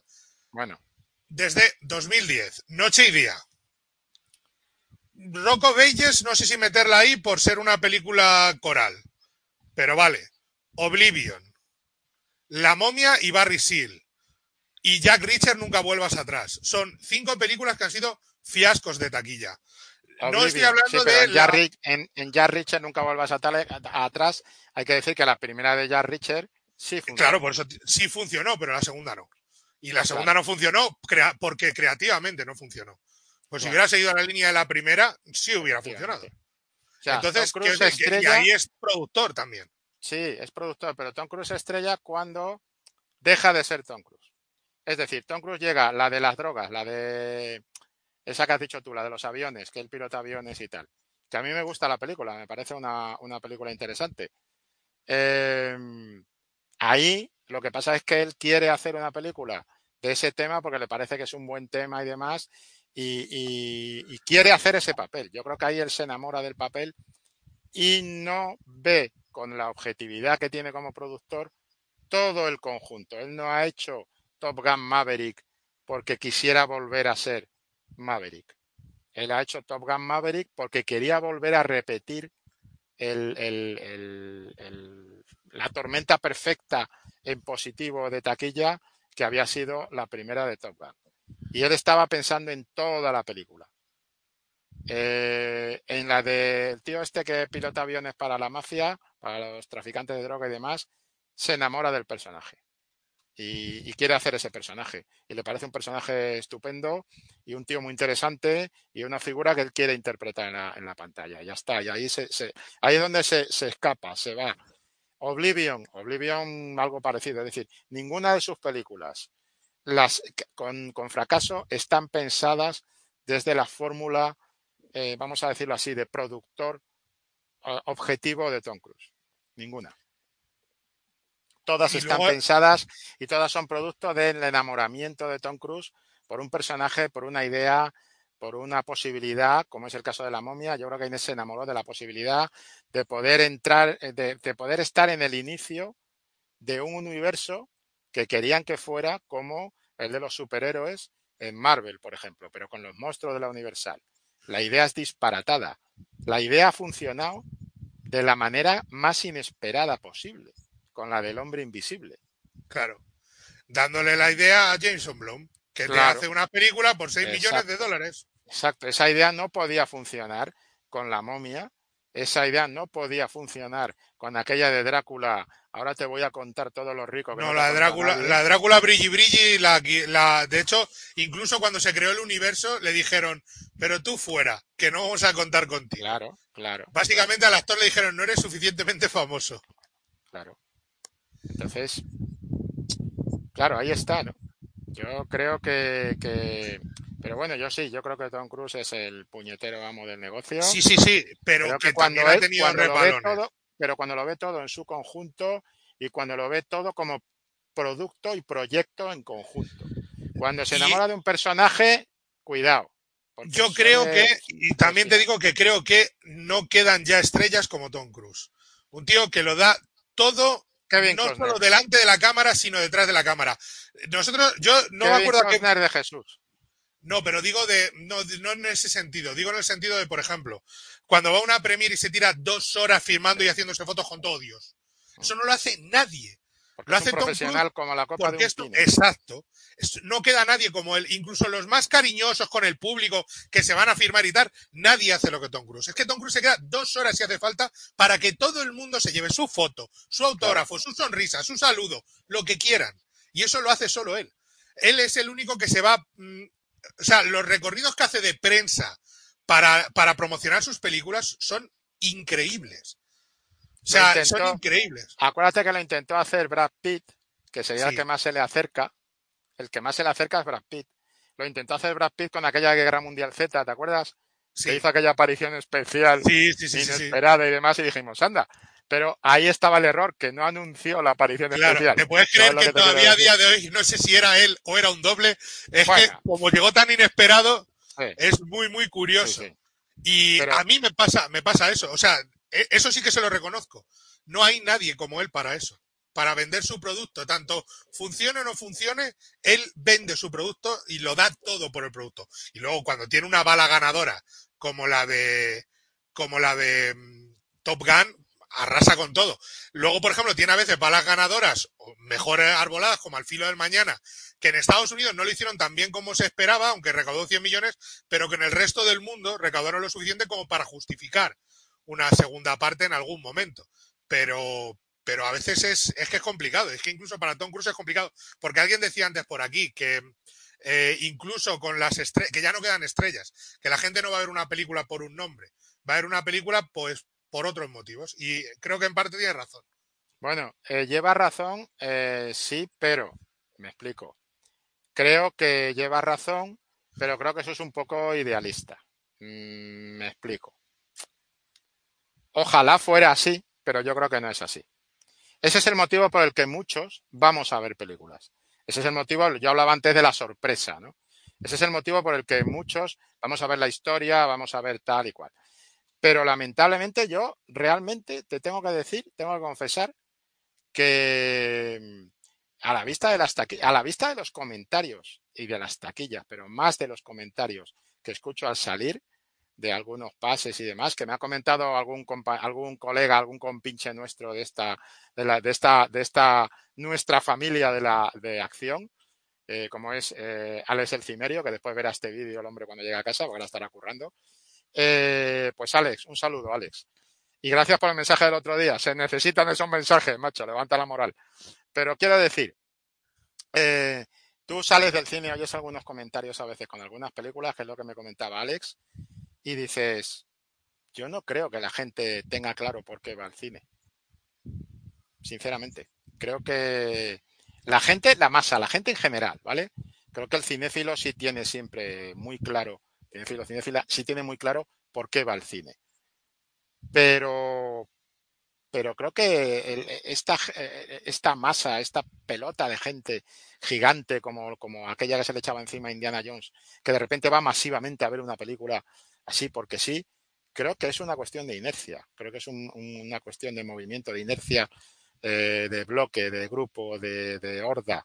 Y el otro día, y esto no tiene que ver, pero sí tiene que ver, leí a mi hija un artículo donde más o menos venían a plantear en la entradilla, pues que los festivales de música, para, para que no sea todo el cine o el audiovisual, los festivales de música se habían convertido en pues un evento turístico, un evento turístico, y que al final la música era lo que menos parecía importarle a la mayor parte de la gente que estaba allí. Yo he estado en conciertos, yo he estado en festivales y a veces me he quedado muy flipado de lo poco que le llega a interesar la música a algunos personajes que van a esos festivales y que van a esos conciertos.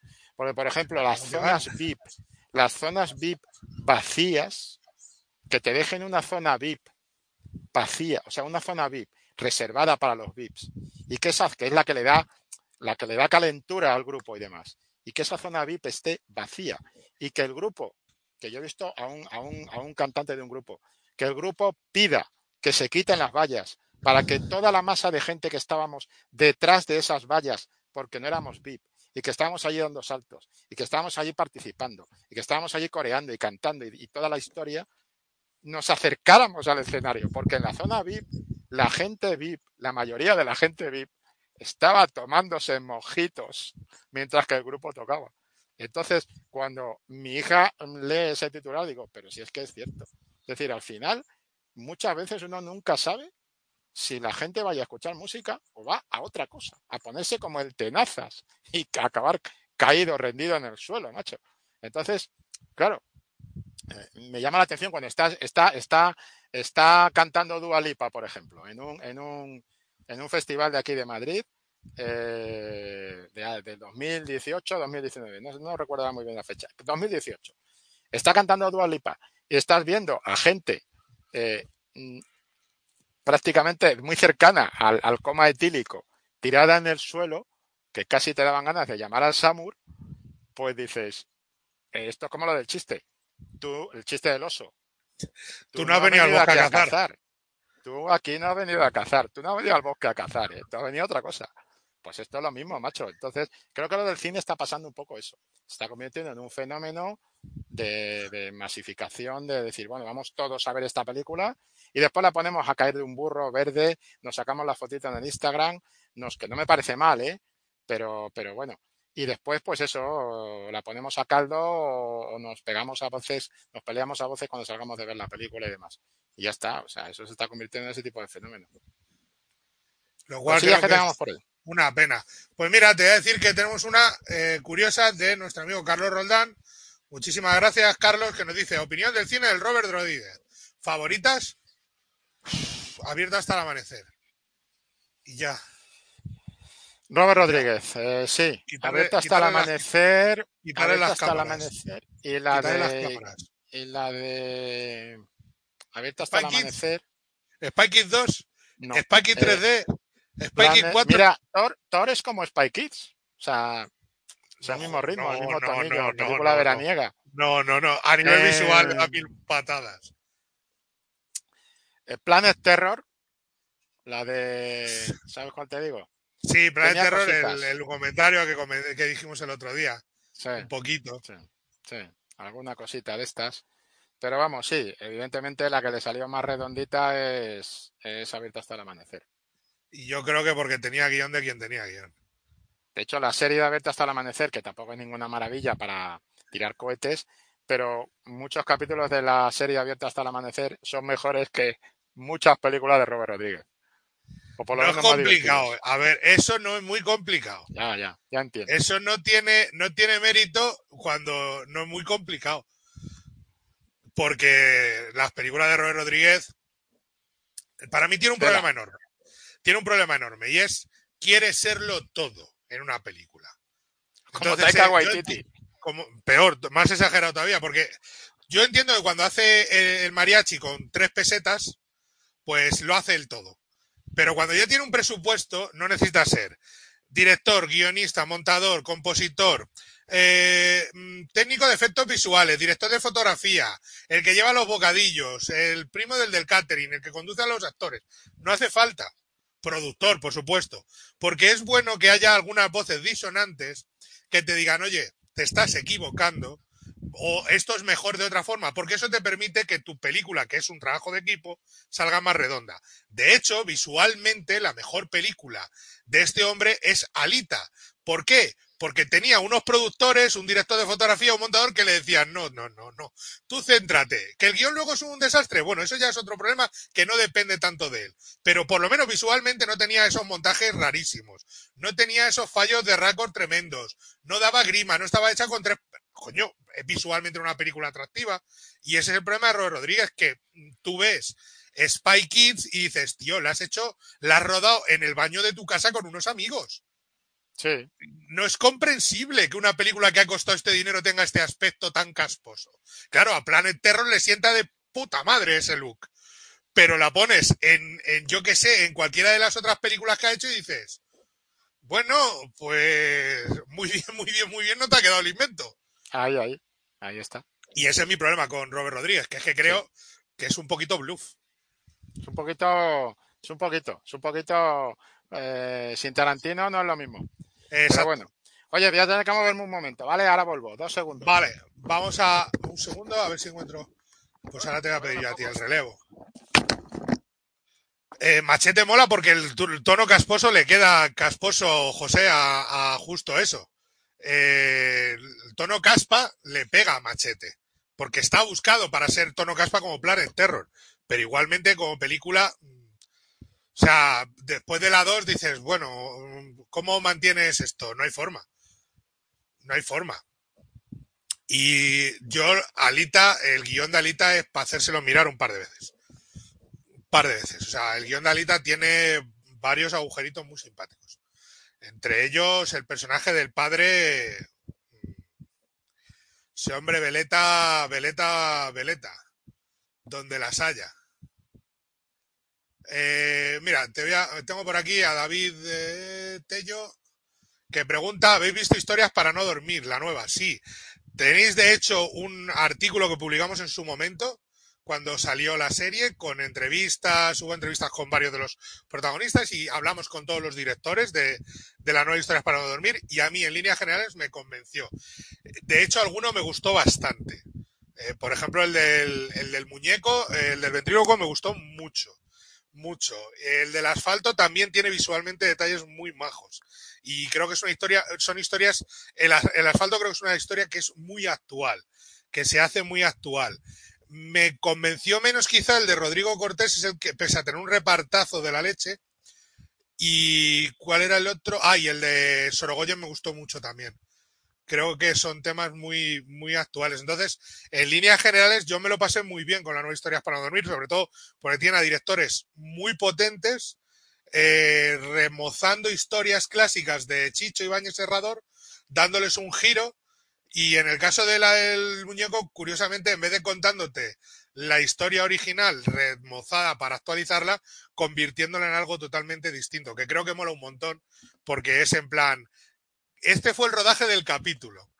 Y en el rodaje pasaron cosas muy raras.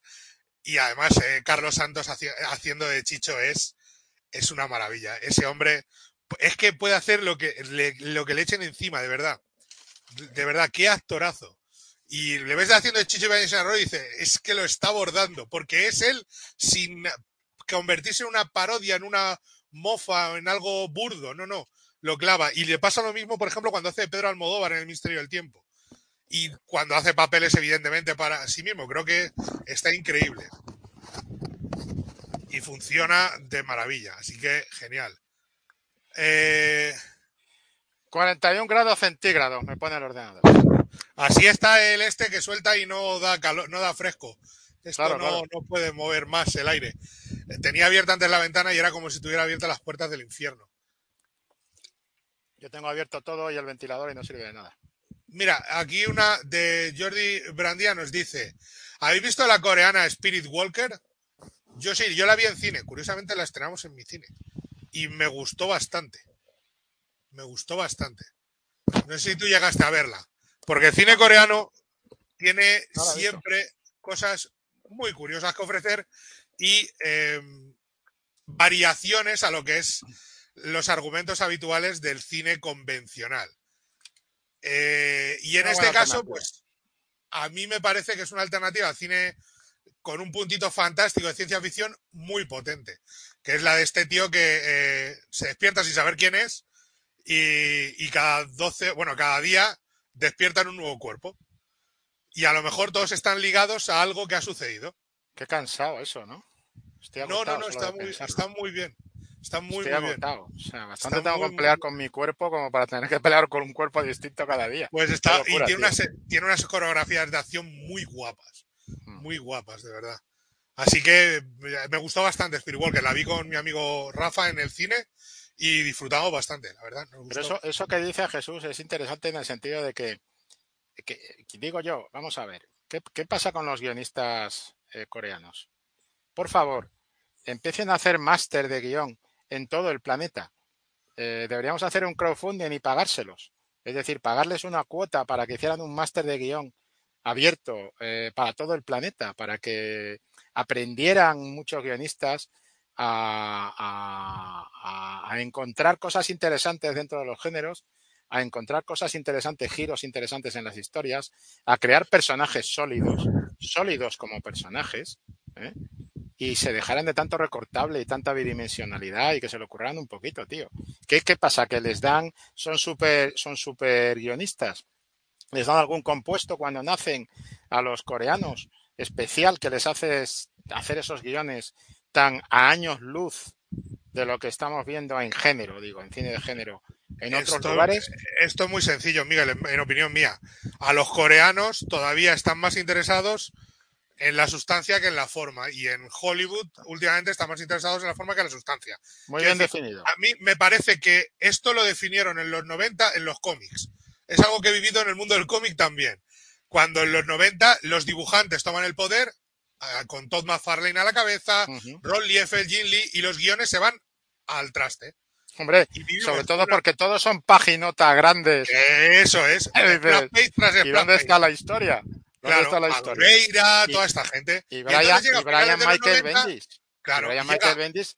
y, ahora- Carva- y vuelve Carvasiek con Josh Pérez al frente de Vengadores y, llega Brian Michael Bendis y otra vez vuelve a haber más guion. No, pero ¿Qué cuidado, dibujo? cuidado. El problema que hay con Brian Michael Bendis, que yo te lo citaba siguiendo eso que tú estabas planteando, eh, es que antes, en una grapa, y eso se puede ver en los tomos, en estos tomos que compramos de recopilatorios, en cualquier tomo recopilatorio se ve esto que digo.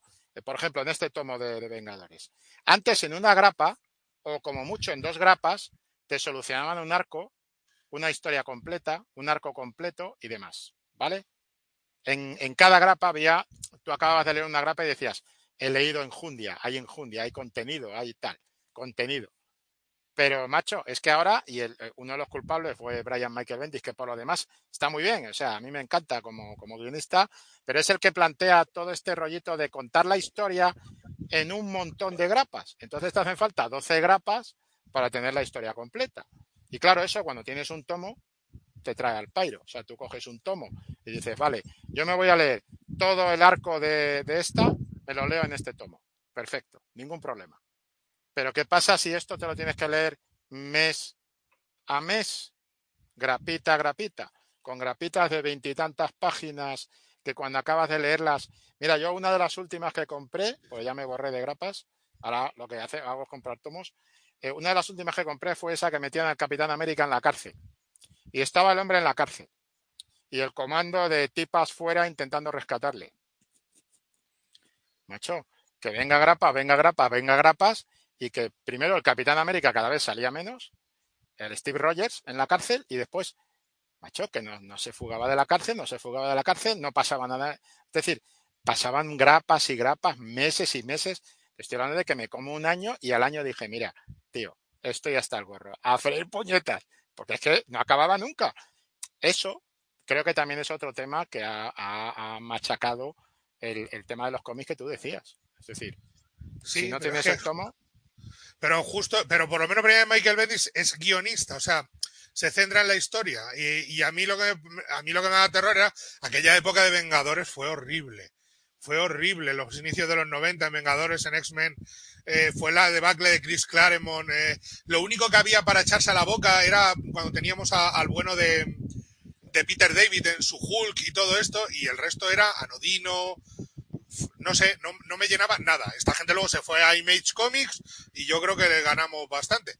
Pero en este caso, de verdad, eh, es perfecto para explicar lo que pasa en Hollywood. Están más preocupados de lo visual que de que, que los personajes tengan enjundia y haya argumento y tal. Y es una pena. Estoy de acuerdo, estoy de acuerdo, es eso, es... También es cierto que, que, insisto, yo no le echaría toda la culpa a los creadores, tío. No, no, no, en tele ya se ve que no hace, eh, pero en, pero en tele Tú vas a tele y ves que hay que hay miga, que hay esa enjundia. El público, el público es se conforma con demasiada facilidad, pero bueno, no sé, esa es mi impresión.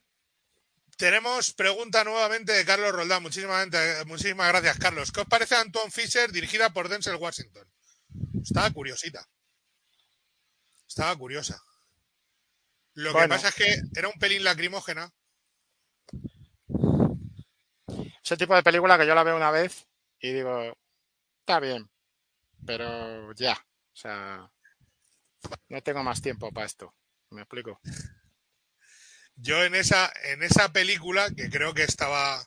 Yo sigo creyendo que eh, como, como director, sigo pensando que su mejor película es Fences. Sigo creyéndolo. Pero a mí la que más me gustó fue el gran debate. A mí personalmente. La, el grupo este de debate del grupo de instituto y tal, a mí la que más me gusta. tu Fisher está bien, pero es un pelín lacrimógena. Nada más. Y tenemos eh, una preguntita para ti, Miguel. directamente. de Malik. De M, de Mike. De Mike. M de Mike. Miguel, seguramente es que se llama Miguel como tú. Mike, eh, dice Miguel, una pregunta breve. ¿Qué opinión tienes de The Voice? Así, a grosso modo. Y así yo aprovecho y voy a por una cosa que necesito beber. Me parece correcto. Pues, a ver, M de Mike. Eh, la mejor temporada de la serie. Una de las mejores. Y en esto digo algo que dijo Usero en el directo anterior y que yo suscribo plenamente ahora que no me oye. Eh, una de las mejores, para él dijo que era su, quizá la mejor serie que, para mí es una de las mejores series que se pueden ver ahora mismo en, televisión. Eh, cierto es que han reciclado temas que ya nos habían contado, que lo que nos han contado en este viaje ya nos lo habían contado en los viajes anteriores de la primera y la segunda temporada, pero está mucho mejor contado, está mucho mejor aprovechado todo, está mucho más completo todo lo que se plantea. Y en general, a mí me parece que han llegado a un punto de inflexión en el cual tengo esperanza de que la cuarta temporada esté a la altura de esta tercera y vaya a más. La incorporación de ciertos personajes, que no voy a decir cuáles para no hacer spoiler, porque esto ya no es Thor, eh, Amor y Trono. Em, la incorporación de los personajes ha funcionado muy bien, incluso los que salen más brevemente. La Condesa Escarlata a mí me encanta, o sea, la Condesa Escarlata es un, es un descubrimiento. O sea, es que además que me encanta esa actriz, eso es otro asunto. Pero la Condesa Escarlata es un fenómeno. Y es un, personaje que tampoco es que esté todo el rato, o sea, es, muy puntual. Y, creo que en general la serie es de lo mejor que se puede ver. y creo que lo he escrito recientemente, incluso puede que lo veáis publicado no tardando mucho, pero creo que es eh, posiblemente la mejor comedia negra de superhéroes que se ha hecho junto con otras que están, que están bien. Pero que no voy a decir aquí porque no quiero desvelar el texto que tendréis en la revista en su momento. Pero creo que The Voice, eh, muy bien, muy bien, muy bien. Muy buena, muy buena serie. Esperemos que sigan por este rumbo, claro. Creo que le han pillado el tranquillo. Es curioso, ahora hemos cambiado de, posición, por lo menos en mi, en mi pantalla, no sé si en la tuya. Sí, hemos cambiado de posición, pero tranquilo. A ver, no se puede. ¿Se puede no, cambiar? no, estupendamente, estamos bien así, tío. Mejor no toco, mejor no toco, mejor no toco. Claro, si algo funciona, no, lo arregles. Dice Mauricio Murga, como siempre por aquí, muchísimas gracias. ¿Qué opinan de Ari Aster que no quiere cortar más de su siguiente peli? Dice que iba a estar en Cannes, pero duraba tres horas y media y siguen en eso luchando con A24. Esto Hablando es un clásico. No, pero esto también hay que decirlo, esto es un clásico del cine eh, que se remonta, pues se remonta al cine mudo, amigos. Este es, es la batalla que tuvo eh, con avaricia Eric von Stroheim.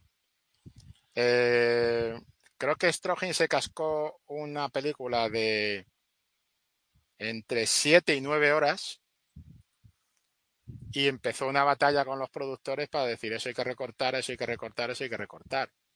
Al final se la recortaron tanto que se quedó hecha un, nada, ¿no? Y sigue siendo, sigue teniendo la capacidad de seducción importante que tiene avaricia. Eh, pero esto pasa, ha, pasado, ya digo, esto desde la época, desde la época del cine mudo ha pasado siempre.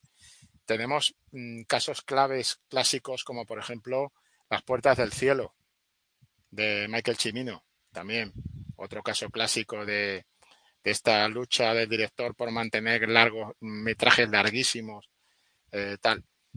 Hombre, ha habido incluso alternativa. La película Cleopatra, que fue dividida en dos, la que protagonizó Elizabeth Taylor, que se dividió en dos, eh, en dos, eh, dos películas.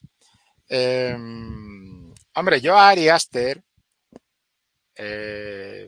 pues no le tengo un afecto especial todo el mundo lo sabe, todos los que seguís la revista y me nos seguís en estos vídeos y me seguís a mí en mis comentarios, porque yo puedo sacar a Ari Aster para compararlo con cualquiera en cualquier momento, si estoy hablando de género de terror, por ejemplo, en las críticas a la carta.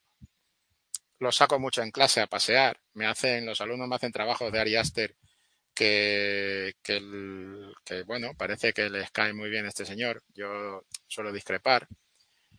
Eh, a mí me parece que tres horas 30 minutos hay que defenderlas con una motivación.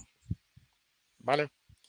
insisto, este año ha habido una película de casi tres horas, que es de Batman, que ha cumplido con su metraje. Hubo una película de Zack Snyder, la Liga de la Justicia, la versión de Zack Snyder, mira otro caso de pelea con el estudio, que cumplió también con sus cuatro horas en la versión Zack Snyder. Quiero decir que a veces las películas cumplen, pero Ari Aster, tres horas 30 minutos, bueno, creo que mi compañero quiere decir algo sobre este particular. Me está dando pereza cada vez que dices Ari Aster con tres horas 30 minutos.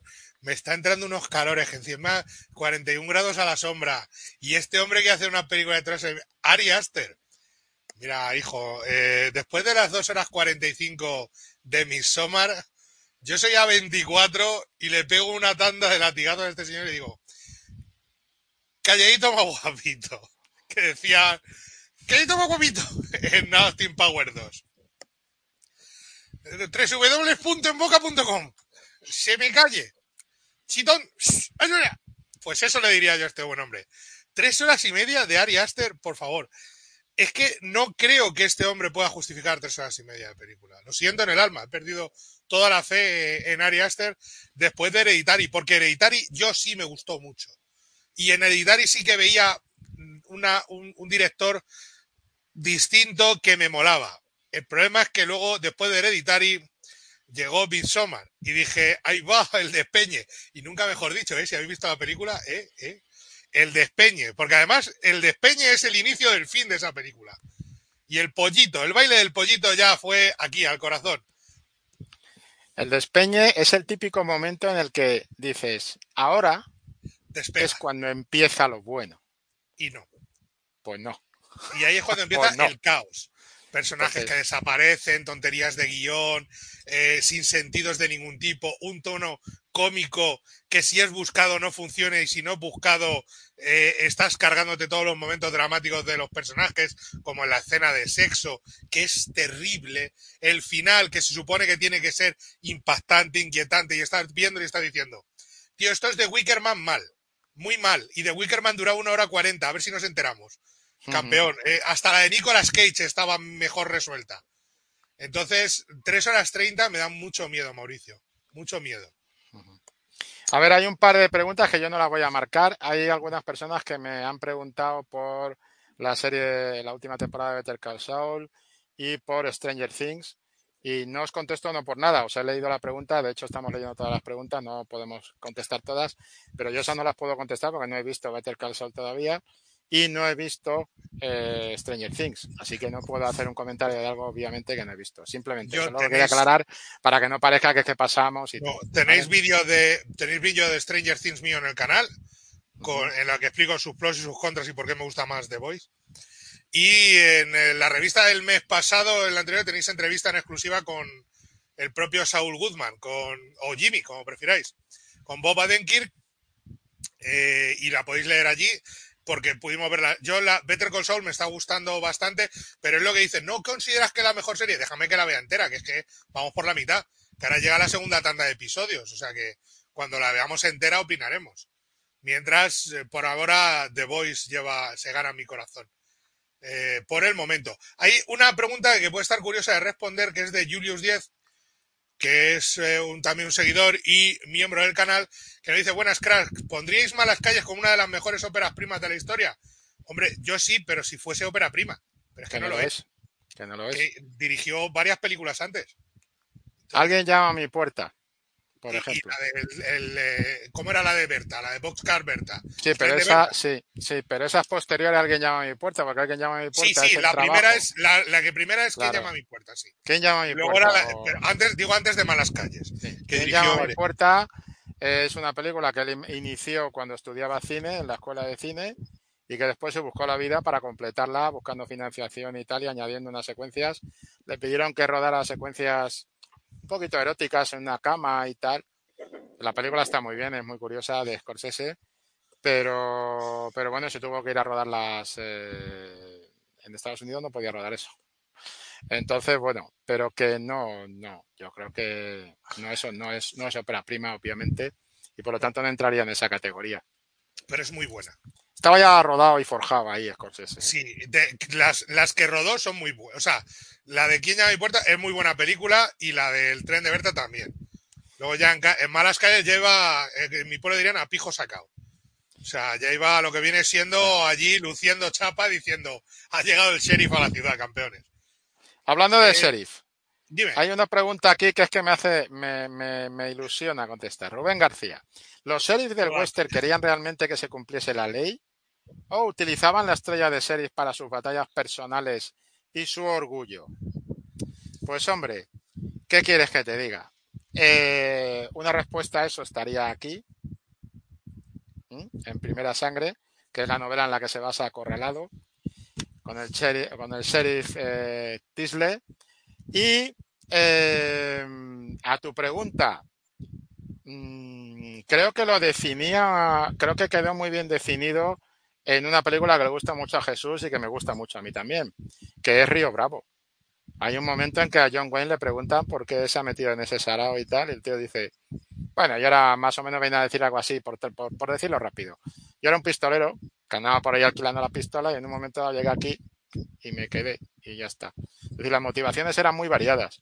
Algunos series, por ejemplo, iban huyendo de su fama como forajidos en otros condados y, se congela la chapa, eh, pues por ejemplo, por corruptelas.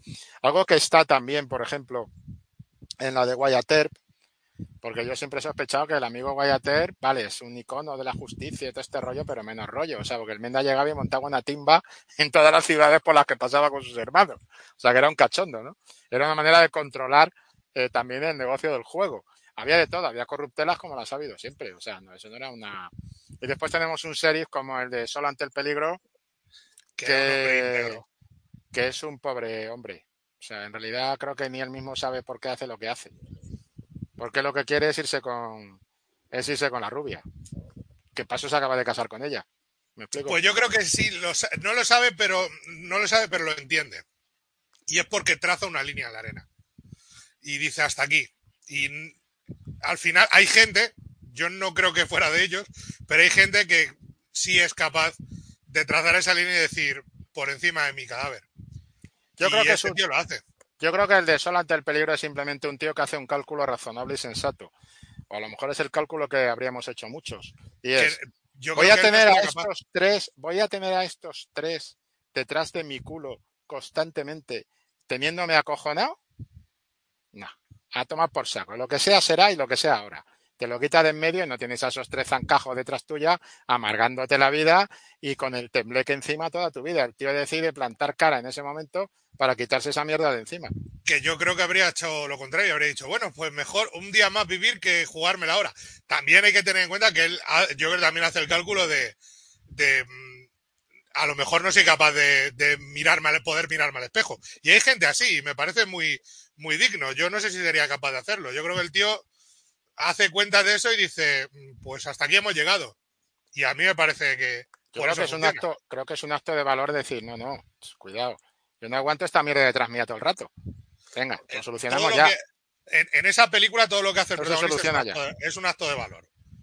Porque yo soy de los que hubiera dicho, bueno, Rubia, no te vayas con la carreta que yo... ha-". Ostras, eh, apaga eh, la carreta. Bájate de la carreta y quédate tú que yo me voy. Que el personaje de ella también tiene bastante miga en esa película. Sí, está muy bien. Esta ya la habíamos contestado, tengo aquí una de isótopo radiactivo menguante. Muchísimas gracias, isótopo, que tiene una foto de Raúl, creo. Tiene una foto del eterno capitán. Es Raúl. Es del Madrid, sé. está claro, pero creo que es Raúl. Eh, es Raúl, si es, sí, el, creo que es si es el eterno capitán, siempre en nuestros corazones. Es Raúl, Raúl. Capitán. Es el, es el gran capitán, como el queso, pero en jugador. de- Raúl Selección. Raúl Selección, siempre. Yo en ese caso soy del grupo Manolo Lama. Raúl Selección, Iker Casillas Selección. Eh, me hago una camiseta que ponga calladito. Me parece muy bien, eh, isótopo, pero yo pondría, eh, tiene que ser calladito más guapito, que es lo que decía Florentino en esa película, cuando el hijo se le ponía y él empezaba, "Eso es, calladito más guapito. Es que, era, es que es buenísimo. Es que ese sí que es buenísimo. ¿Ves? Y en esa sí que son más largos los chistes, pero qué bien funcionan, la madre que lo parió. Bueno, Y por gracias- Florentino. Por Florentino, exacto. O sea, hay chistes que funcionan en inglés, pero, pero Florentino. Pues Florentino, Florentino Florentino, es- Florentino es nivel chiquito y nivel, sí. claro, él, él interpreta, actúa los chistes. Claro, y además él, lo, eh, tuve el año pasado tuve la suerte de entrevistarle y me firmó mi steelbook de, de Austin Powers 2. Y él me contaba, me contaba, dice que estaba muy orgulloso porque no había sido llegar simplemente, no, no, había trabajado con uno de los guionistas del Informal para reescribir todo el guion que encajase con la, evidentemente, que fuera la película que están contando, pero para añadirle todos los chistes que funcionaban con el público español y que son demenciales y que en la 3 incluyen momentos como el ya cierro yo cuando está en la cárcel el otro. Ese momento en inglés es muy gracioso, perfecto. Pero la voz de Florentino haciendo de doctor maligno y viendo como el otro se deja la puerta de la cárcel abierta y dice ya cierro yo y cerrando, pues mira, a mí me sigue pareciendo demencial. Así que tiene que ser calladito más guapito, que es uno de sus momentos cumbre del personaje. Eh, mira, recomendación, Adrián Valle, recomendación de pelis tipo Distrito 13, Sorta o Juez Dredd. Dredd la, la última. Hombre, ahí tiene que estar de Raid. Redada mortal, redada asesina. De Raid es mejor que Dredd y una de las cosas que pasa con Dredd es que dices, es que Se esto- parece mucho. me lo han contado en, en, en Redada Asesina 1 y ya me lo han contado, es decir, es y me lo han contado de una manera mucho más potente, está muy bien en la película Dredd. Dredd está muy bien. Se nota la mano de Alex Garland, Por pero cierto, ¿será verdad que estaba Lena Headey en Thor Ragnarok y que la han cortado? hostia, sería gravísimo. Porque es que si no tú sería tienes, la primera si vez, tú pero tienes- sería gravísimo. si tú A lo mejor en la escena de los si tú dioses. tienes a Lena, si tú tienes a Lena Headey, no la cortas. ¿eh? Son cosas que simplemente no se hacen. Son cosas que no se hacen. Está feo, no se hace. No, la verdad es que no. Sorta mola muchísimo. Sorta mola mucho. Sorta fue una de las revelaciones de la pandemia, que bien me lo pasé con esa película. Sí. Pero eh, al final Sorta sigue siendo un, home- es un homenaje, un este de, de Asalto a la Comisaría del Distrito 13. Mm. Y del, el remake no estaba mal, de Asalto a la Comisaría del Distrito 13. Bueno, Estaba curioso, estaba simpático. Había una francesa que era un clon de Asalto, que era Nido de Avispas, se llamaba. Sí, Nido de Y avispas. estaba también bastante bien. Y después, ¿cómo era? La horda. La horda. La horda, la horda. Con La zombies, la horda. La horda. horda, Es lo oh, mismo, pero con es. zombies. Con zombies, qué buena es. Fran- francesa buena también. Francesa, Francesa, también. francesa, sí, sí. Francesa, la Francesa. horda. De horda, la horda. Pero y siempre, después, claro, estas son las buenas, buenas. siempre es buen momento para recuperar Sorta, para que lo comentas. Sí, sí, sí, sí, sí. Es, eh, es un género curioso. Distrito 13 también es francesa y es muy buena. Luego hicieron la de Brick Mansion, la, eh, el remake con Paul Walker, y que es una de las últimas películas que rodó Paul Walker, y que el protagonista, el protagonista es el mismo. Lo único que en el otro papel ponen a Paul Walker, y no funciona igual, no es lo mismo. De todas formas, hay una película que, que a mi colega Usero se le ha olvidado y que a él le gusta mucho. Y que me extraña que se lo haya olvidado. ¿Cuál? No me, yo con la cabeza como la tengo, con el calor que hace aquí dentro. La de. La del amigo. Este. eh, de la roca, joder, que se me ha olvidado el nombre ahora. Eh, la de. Ah, la de 13. La de 13 horas. 13 horas. 13 horas, sí, sí, sí. 13 sí. horas. 13 Cuidado con horas. 13 horas, ¿eh? 13 horitas. ¿Qué 13 horas, oiga? 13 horas es. 13 horas es amor. Es, es amor. Yo 13 cuando, horas está muy bien. Cuando pude encontrarme con Michael Bay, la película que llevé para que me filmase fue 13 horas. Claro. No llevé La Roca, no llevé Transformers, no, no llevé Armageddon, que era, no, no. Le llevé 13 horas y dije, por favor, esta, esta es la buena. Esta es la, de todas, esta es la buena, de verdad. Es aquí, aquí, aquí dijiste, yo sé dirigir cine y la gente no quiso verla. Es maravilloso, 13 horas. Lo o cual sea, te demuestra, lo cual te demuestra en qué planeta vivimos, macho. Sí, pues es lo que hablábamos. Es un tipo de película que en los 90 hubiera funcionado. Es lo que hablábamos de Morbius, es lo que hablábamos de ese tipo de cine original en idea. A mí, una de las cosas que me, me- me atraen de un proyecto como Bullet Train es que no es un remake, no es una secuela, no es una precuela, no es un spin-off. Han cogido una novela y la han adaptado. Ya está, algo que se ha hecho toda la vida. Y, es un riesgo. Y ahora de repente eso es un riesgo enorme y es como, no lo entiendo no, no, no comprendo nada, pero es lo que es lo que hay. Pues es una de esas cosas que joder, me apetece más ver esta película después de eso. Eh, más cositas, tenemos varias por aquí. A ver. Mira, dice David Mateos, hablando de las óperas primas, ¿Bon Tomahawk o no es ópera prima? Bon Tomahawk creo que sí era ópera prima. Que había dirigido cortos, pero no película. Eh, Tomahawk sí Eh, sería una buena, sí sería una buena ópera prima. pues esta sería de las buenas. Pero mm, decir la mejor ópera prima, no, porque la mejor ópera prima de la historia del cine es Ciudadano Kane. Sí, O sea, ya, ya después de esa puedes ir citando otras. Pero la mejor ópera, ópera prima de la historia del cine es Ciudadano Kane. Porque hay gente que dice, ¿y Roma, Ciudad Abierta? No. Eh, Rossellini ya había dirigido películas antes, incluida una trilogía de películas dentro del cine de la etapa del fascismo. Es decir, que un piloto regresa, la nave blanca, este, tipo de cosas. Entonces, no es, no es ópera prima Roma Ciudad Abierta, aunque sea el arranque del neorrealismo, pero no es ópera prima. Y, sin embargo, eh, pues Ciudadano Kane sí es ópera prima. Sí, Bon Tomahawk es muy buena, muy buena. Pero lo bueno de la carrera de ese Greg Saller es que después de Bon Tomahawk ha ido creciendo. A mí, por ejemplo, una ópera prima que me maravilla todavía de hoy es española y es Tarde para la ira. Sí, claro. Que la ves y dices, no puede ser la primera película. No es posible. No, no, no, no, no, no, no, no lo entiendo. Bueno, la primera película de un tío que ha estado muy atento y muy Hombre. pendiente y muy de Hombre. todo con un montón de Hombre. directores que le han dirigido Hombre, y además tiene un guion y un trabajo de guion que tardaron su tiempo en sacarlo. ocho años trabajando en el mismo guion. Ocho años trabajando en un guion. El guion es, mm, es modélico.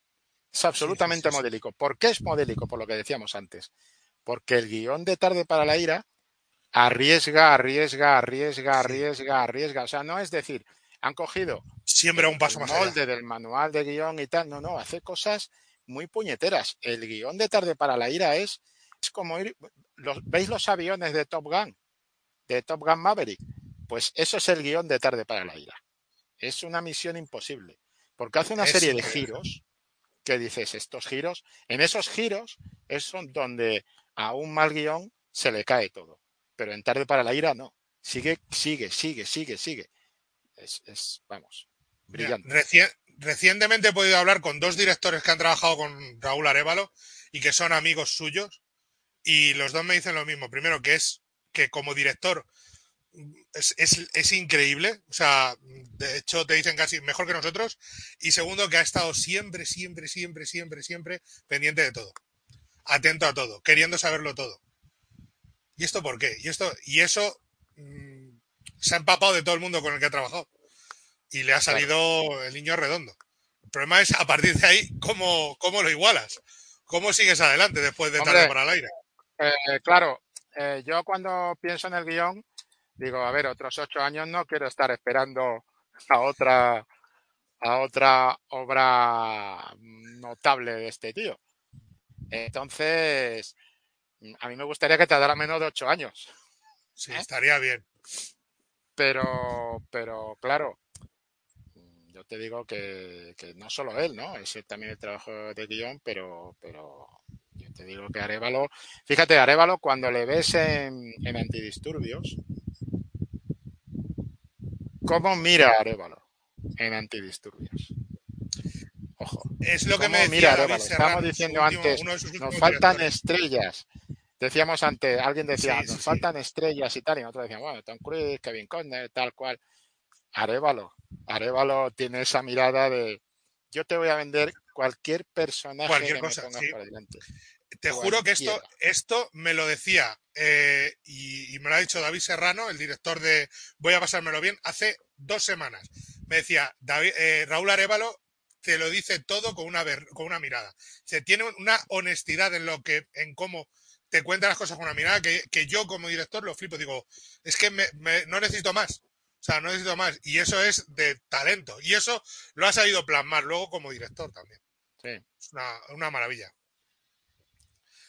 Pregunta de Leandro Cabrera, que tenemos por aquí, eh, desde Argentina. Saludos desde Argentina. Muchísimas gracias, Leandro.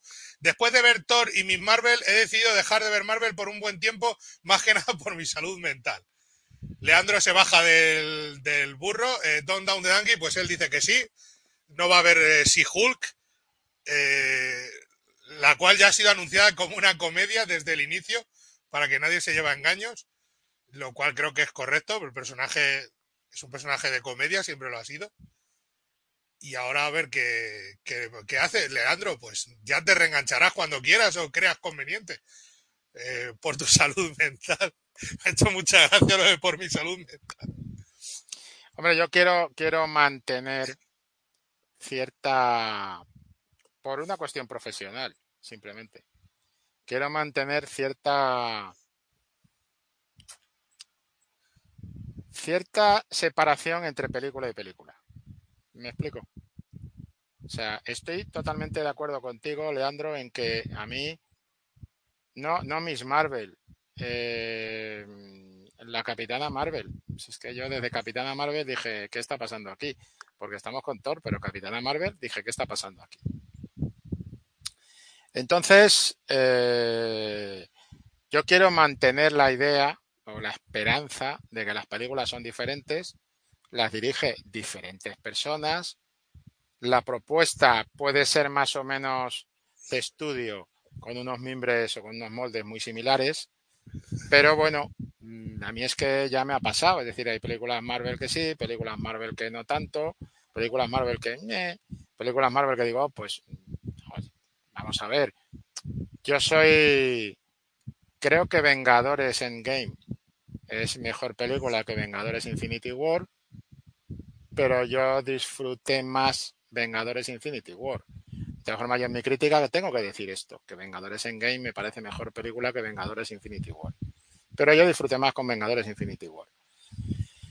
Pero claro, es que depende, ¿no? O sea, las películas, yo porque sean de un sello, teniendo distinto director, distinto personaje, yo tengo interés, curiosidad, tengo curiosidad por ver qué pasa con Pantera Negra, pero también te confieso que no me gusta nada la alternativa que han buscado para Namor, porque además Namor es uno de mis personajes favoritos de la historia de cómic en general y de Marvel en particular. Eh, Namor es Namor, tío, Namor. No me toquéis a Namor. Es un clásico de antes de que Marvel se llamara Marvel. No me toquéis a Namor. Malamente. Y de repente a Namor me le han cambiado una serie de cosas que a mí me parece que son claves y que encima, según, según he visto por ahí, pueden estar incluso molestando a ciertos colectivos también, ¿eh?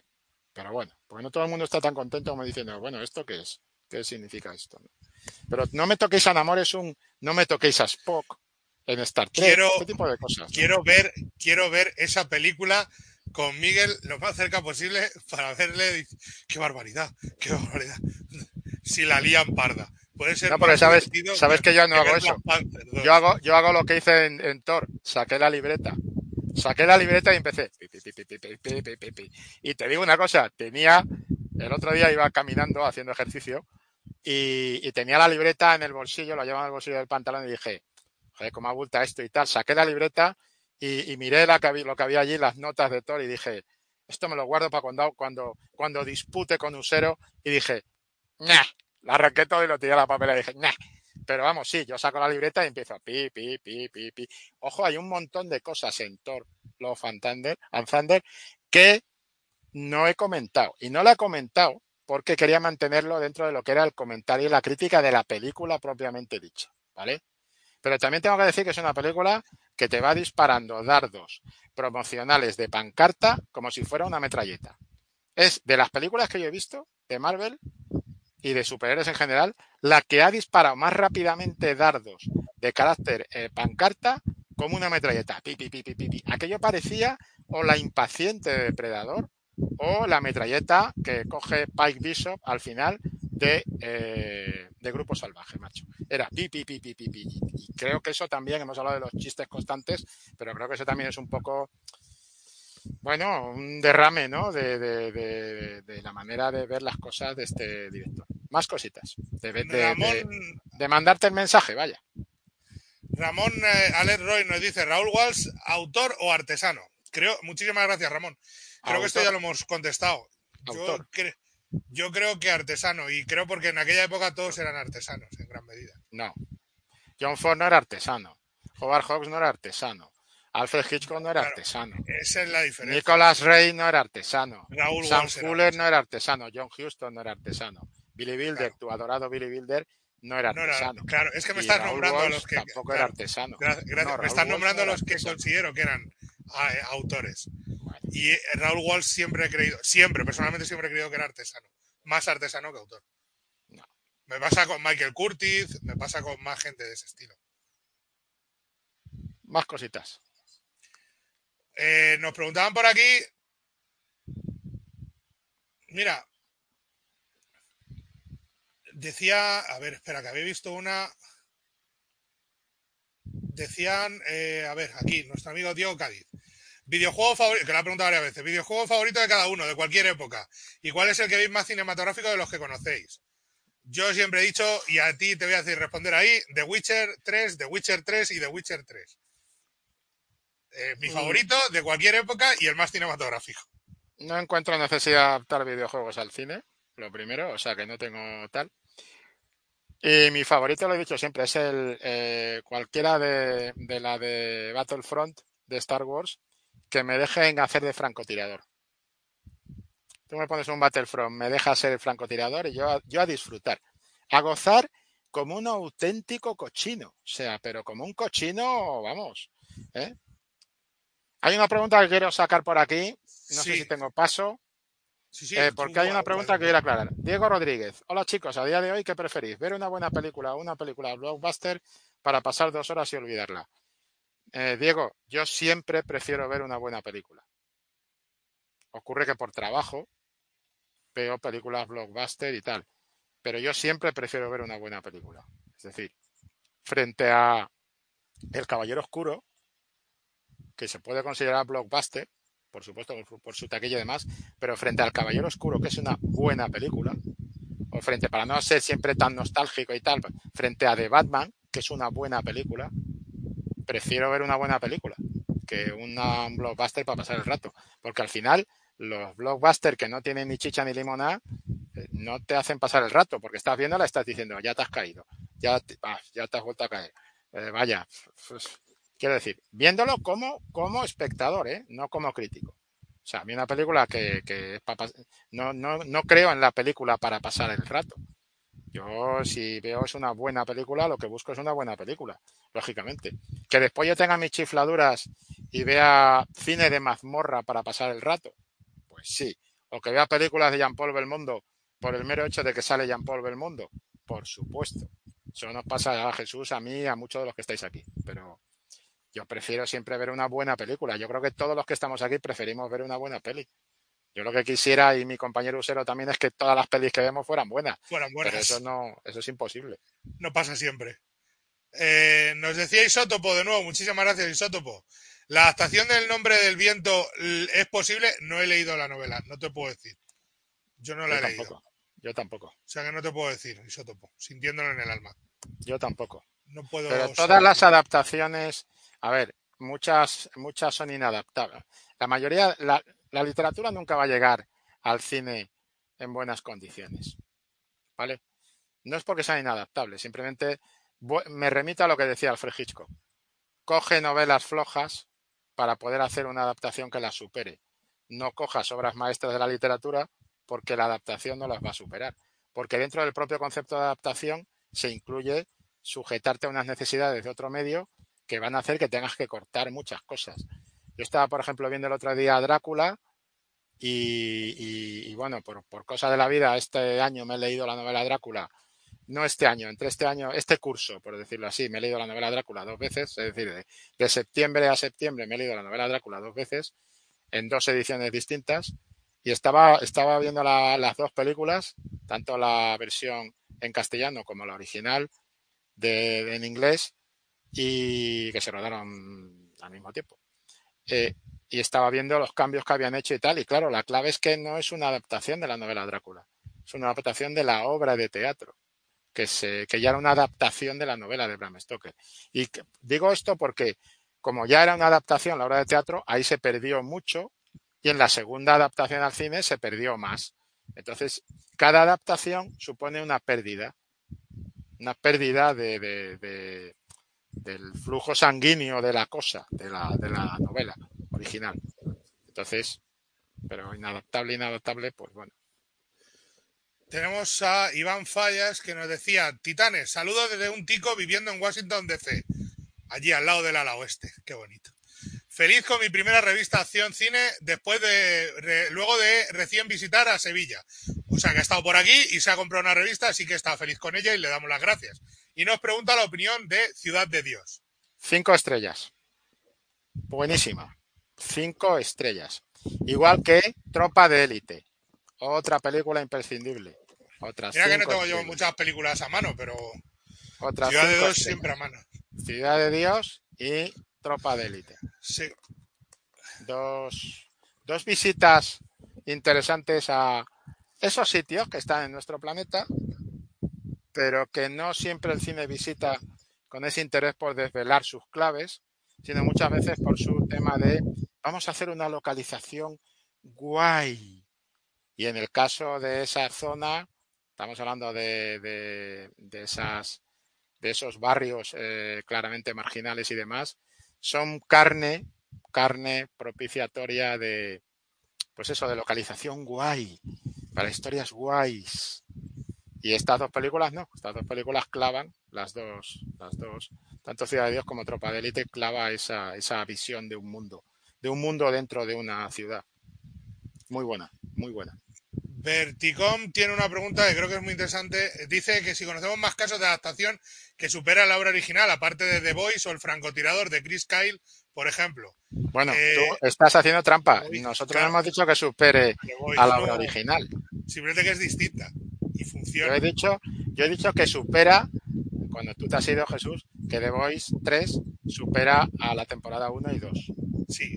La, de la serie, de la serie. Pero no a la obra original. ¿Me explico? Yo, en este caso, te diré lo que siempre decimos. Eh, Alfred Hitchcock era muy listo. Y cogía novelas mediocres y las adaptaba porque sabía que iba a ser mejor la película que el libro. Y, por ejemplo, la adaptación que supera de largo a la novela eh, es una de las mejores películas de la historia del cine y es El Padrino. Que la novela es flojita, flojita, flojita. Y la película es una puñetera obra maestra. Ahí tienes el ejemplo, pero Psicosis te vale perfectamente como otro ejemplo de película que es mejor que la novela. Es que era muy pícaro, Hitchcock era muy pícaro para eso.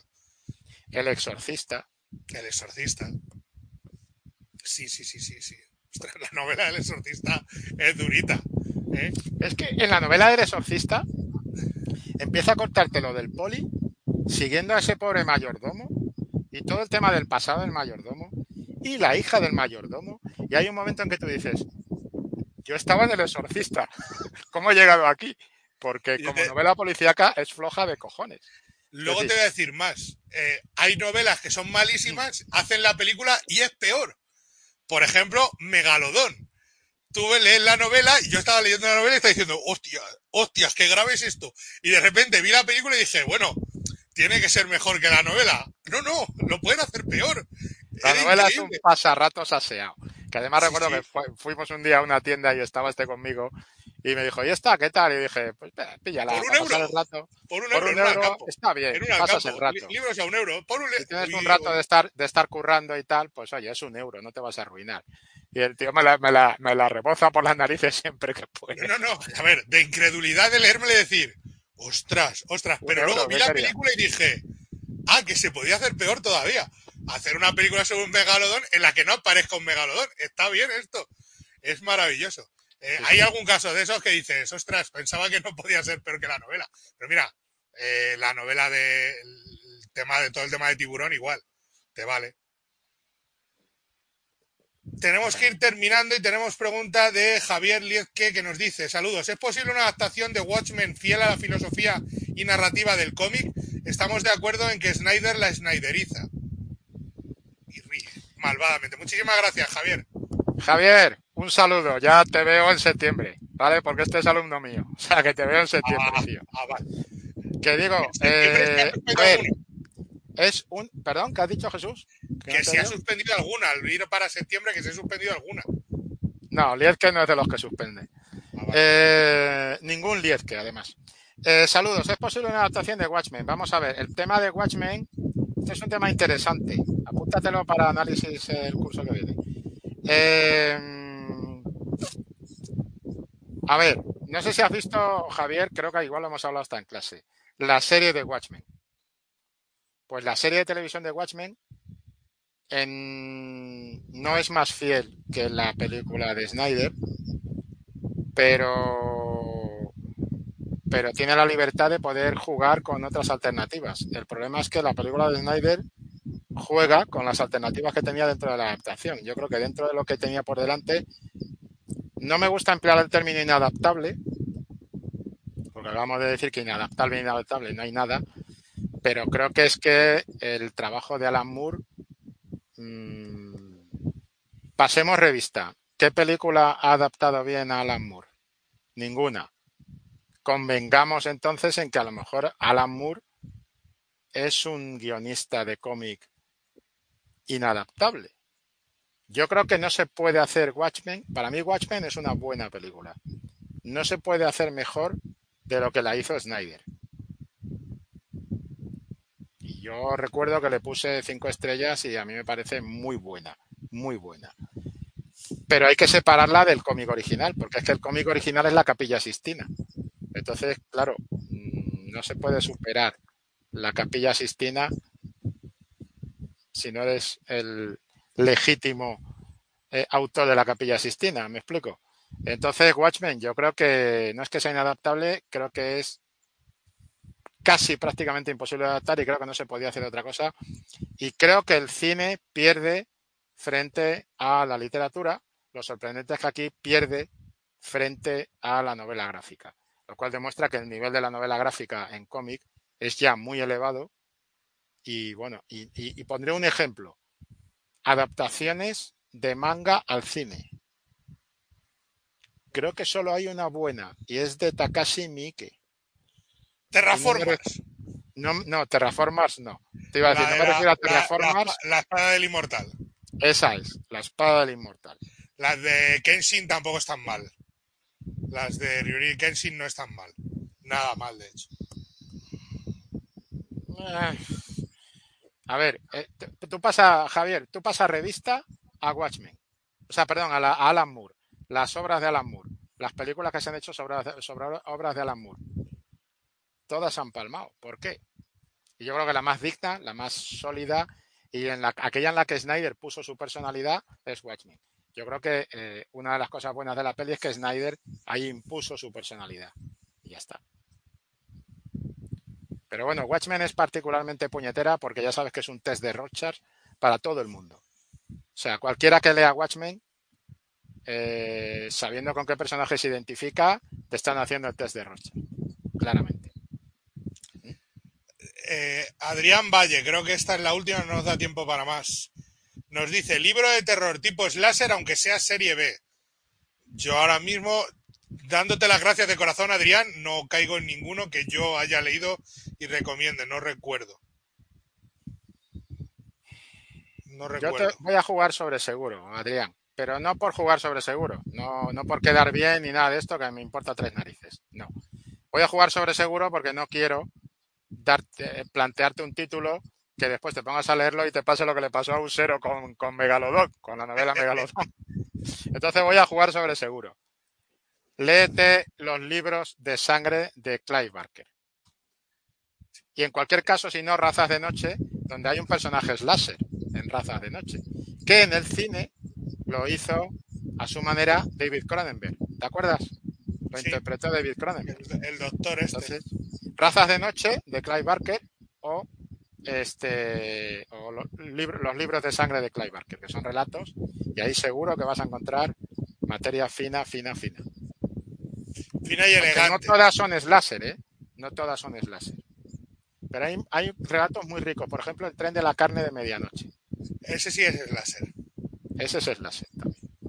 O sea que es a lo que yo me atrevo a decirte para no mandarte a ver, a leer algo como Megalodón. Megalodón lo voy a tener en el corazón grabado a fuego. Lo tienes clavado. Sí, sí, sí, lo voy a tener, lo voy a tener clavado.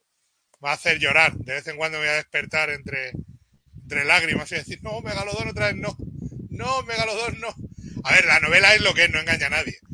Lo malo es que estás leyendo la novela y estás pensando, bueno, de hecho, está leyendo la novela y está diciendo, es muy cine la novela. Está creada, esto está creado para que lo adapten a una película. Y ves la película y dices, hostia, qué malo eres, dirigiendo, desgraciado. Y es John Turteltaub, claro. Es que no, no podía salir nada. Hay que decir que en la novela Megalodón sale más el Megalodón que en la película Megalodón. Que en la película. Solamente con ver la carátula de la novela ya sale más que en la película. Y el megalodón no perdona ni a niños, ni a perritos, ni a nada, entre otras cosas, porque como son eh, ni un pinchito para él, pues se lleva todo por delante. Y no pasa nada. Que es una película sobre un tiburón gigante que come cosas, por favor. Así que creo que ya está. Creo que con esto hemos terminado por hoy. Que toca dar las gracias, como siempre, a todo el mundo.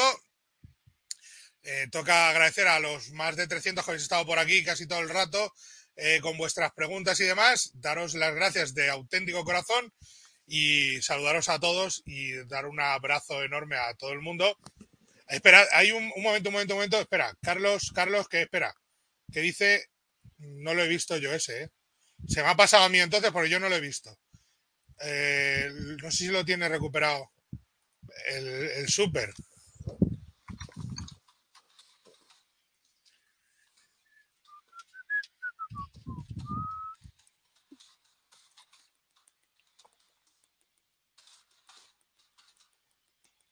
A ver, estoy buscándolo a ver si lo encuentro. Aquí. Ah, vale, vale, vale. No, yo lo había perdido. Eh, ¿Qué os parece el dilema de Michael Mann? Menudo reparto. Muy buena. Muy buena. Muchísimas gracias, Carlos. Muy No es de mis favoritas de Michael Mann, pero es muy buena. Y es es muy buena por el reparto, fundamentalmente, pero también porque tiene un buen guion. Pero te digo una cosa, ese es el Michael Mann que mola. Porque para mí hay un Michael Mann que no mola. Que no mola, que no mola tanto que no mola. El de corrupción en Miami, por ejemplo. El Es de que a, pa- a los, partir de esta el de los de la de... el de los gángsters. Sí, ¿Te acuerdas? uy, uy, uy, no, no, no, esa no, no, no. No, esa no. Esa no. Esa Sí, ya no. corrupción en Miami era entretenida, la de los Gaster no. Ya, lo que pasa es que corrupción en Miami es que no se lo creen ni los actores, macho. Es que yo Ya, veo ya, a Colin pero- Farrell por allí deambulando y, Ya, y yo es que me pero- imagino a Colin Farrell diciendo, no sé qué hago aquí, pero me están pagando un pastizal, así que vamos con ello. No, tío, no. La tecnología mató a la estrella de la radio. No sé, yo en esa Ma- eh, Michael Mann creo que la de Tom, la de Tom Cruise es la última buena buena y luego a partir de ahí ha remontado con la serie de televisión con Tokyo Vice que está muy muy bien. Mm. No, francés, enemigos públicos no es estupenda, lo siento en el alma, pero no. No. No. No, lo siento en el alma, pero enemigos públicos es floja, floja. De hecho, lo sorprendente, lo sorprendente con enemigos públicos es que sea tan floja, precisamente teniendo ese reparto, como dice Carlos Sí. Roldán de, de- del dilema. Es que ahí el, el reparto está desaprovechado. Pero bueno. Sí. Totalmente de acuerdo contigo, Paco. Y ese es el, ese es el tema. ¿Tenemos alguna más? O... No, ya está todo, creo que hemos terminado. Lo hemos, que, perdona Carlos, que no lo había visto yo, me la he saltado yo. Así que muchísimas gracias a todos. eh, bienvenidos y bien hallados, que os lo paséis muy bien eh, en estos días, que sobreviváis a la ola de calor, que eso es importante. Hidrataos mucho, a la sombra todo el rato y, y que disfrutéis de las vacaciones los que las tengáis. Por supuesto, os pedimos que le deis al like, os suscribáis, que nos contéis lo que queráis por aquí abajo y que no olvidéis luego también que podéis ah, sumaros a la membresía si queréis, si queréis formar parte del canal de Cine y ser miembros del canal, pues que tenéis ahí el botón de unirse al canal con esos tres niveles y esos seis vídeos todos los meses en exclusiva, más el directo premium. Y nada más, que ha sido un placer estar por aquí, que yo me lo he pasado muy bien hoy con vosotros, como siempre, y que nos vemos en la próxima. Exactamente. Y nada, que nos vamos viendo y, y es que tampoco se me ocurre mucho más que decir, porque lo dice también mi compañero Usero, que no sé si puede hacer algún aporte llegado, a- llegado a este caso. De todas formas, volveré, volveré, a de- volveré a decir lo que ha dicho mi compañero al principio.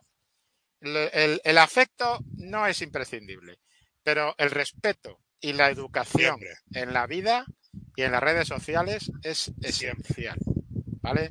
Y eso depende de nosotros. Ahí no podemos culpar al gobierno, ni podemos culpar, al COVID, ni podemos culpar al meteorito, ni a la nave nodriza, ¿vale? Así que, por favor, respeto en las redes y fuera de las redes, y educación, y educación.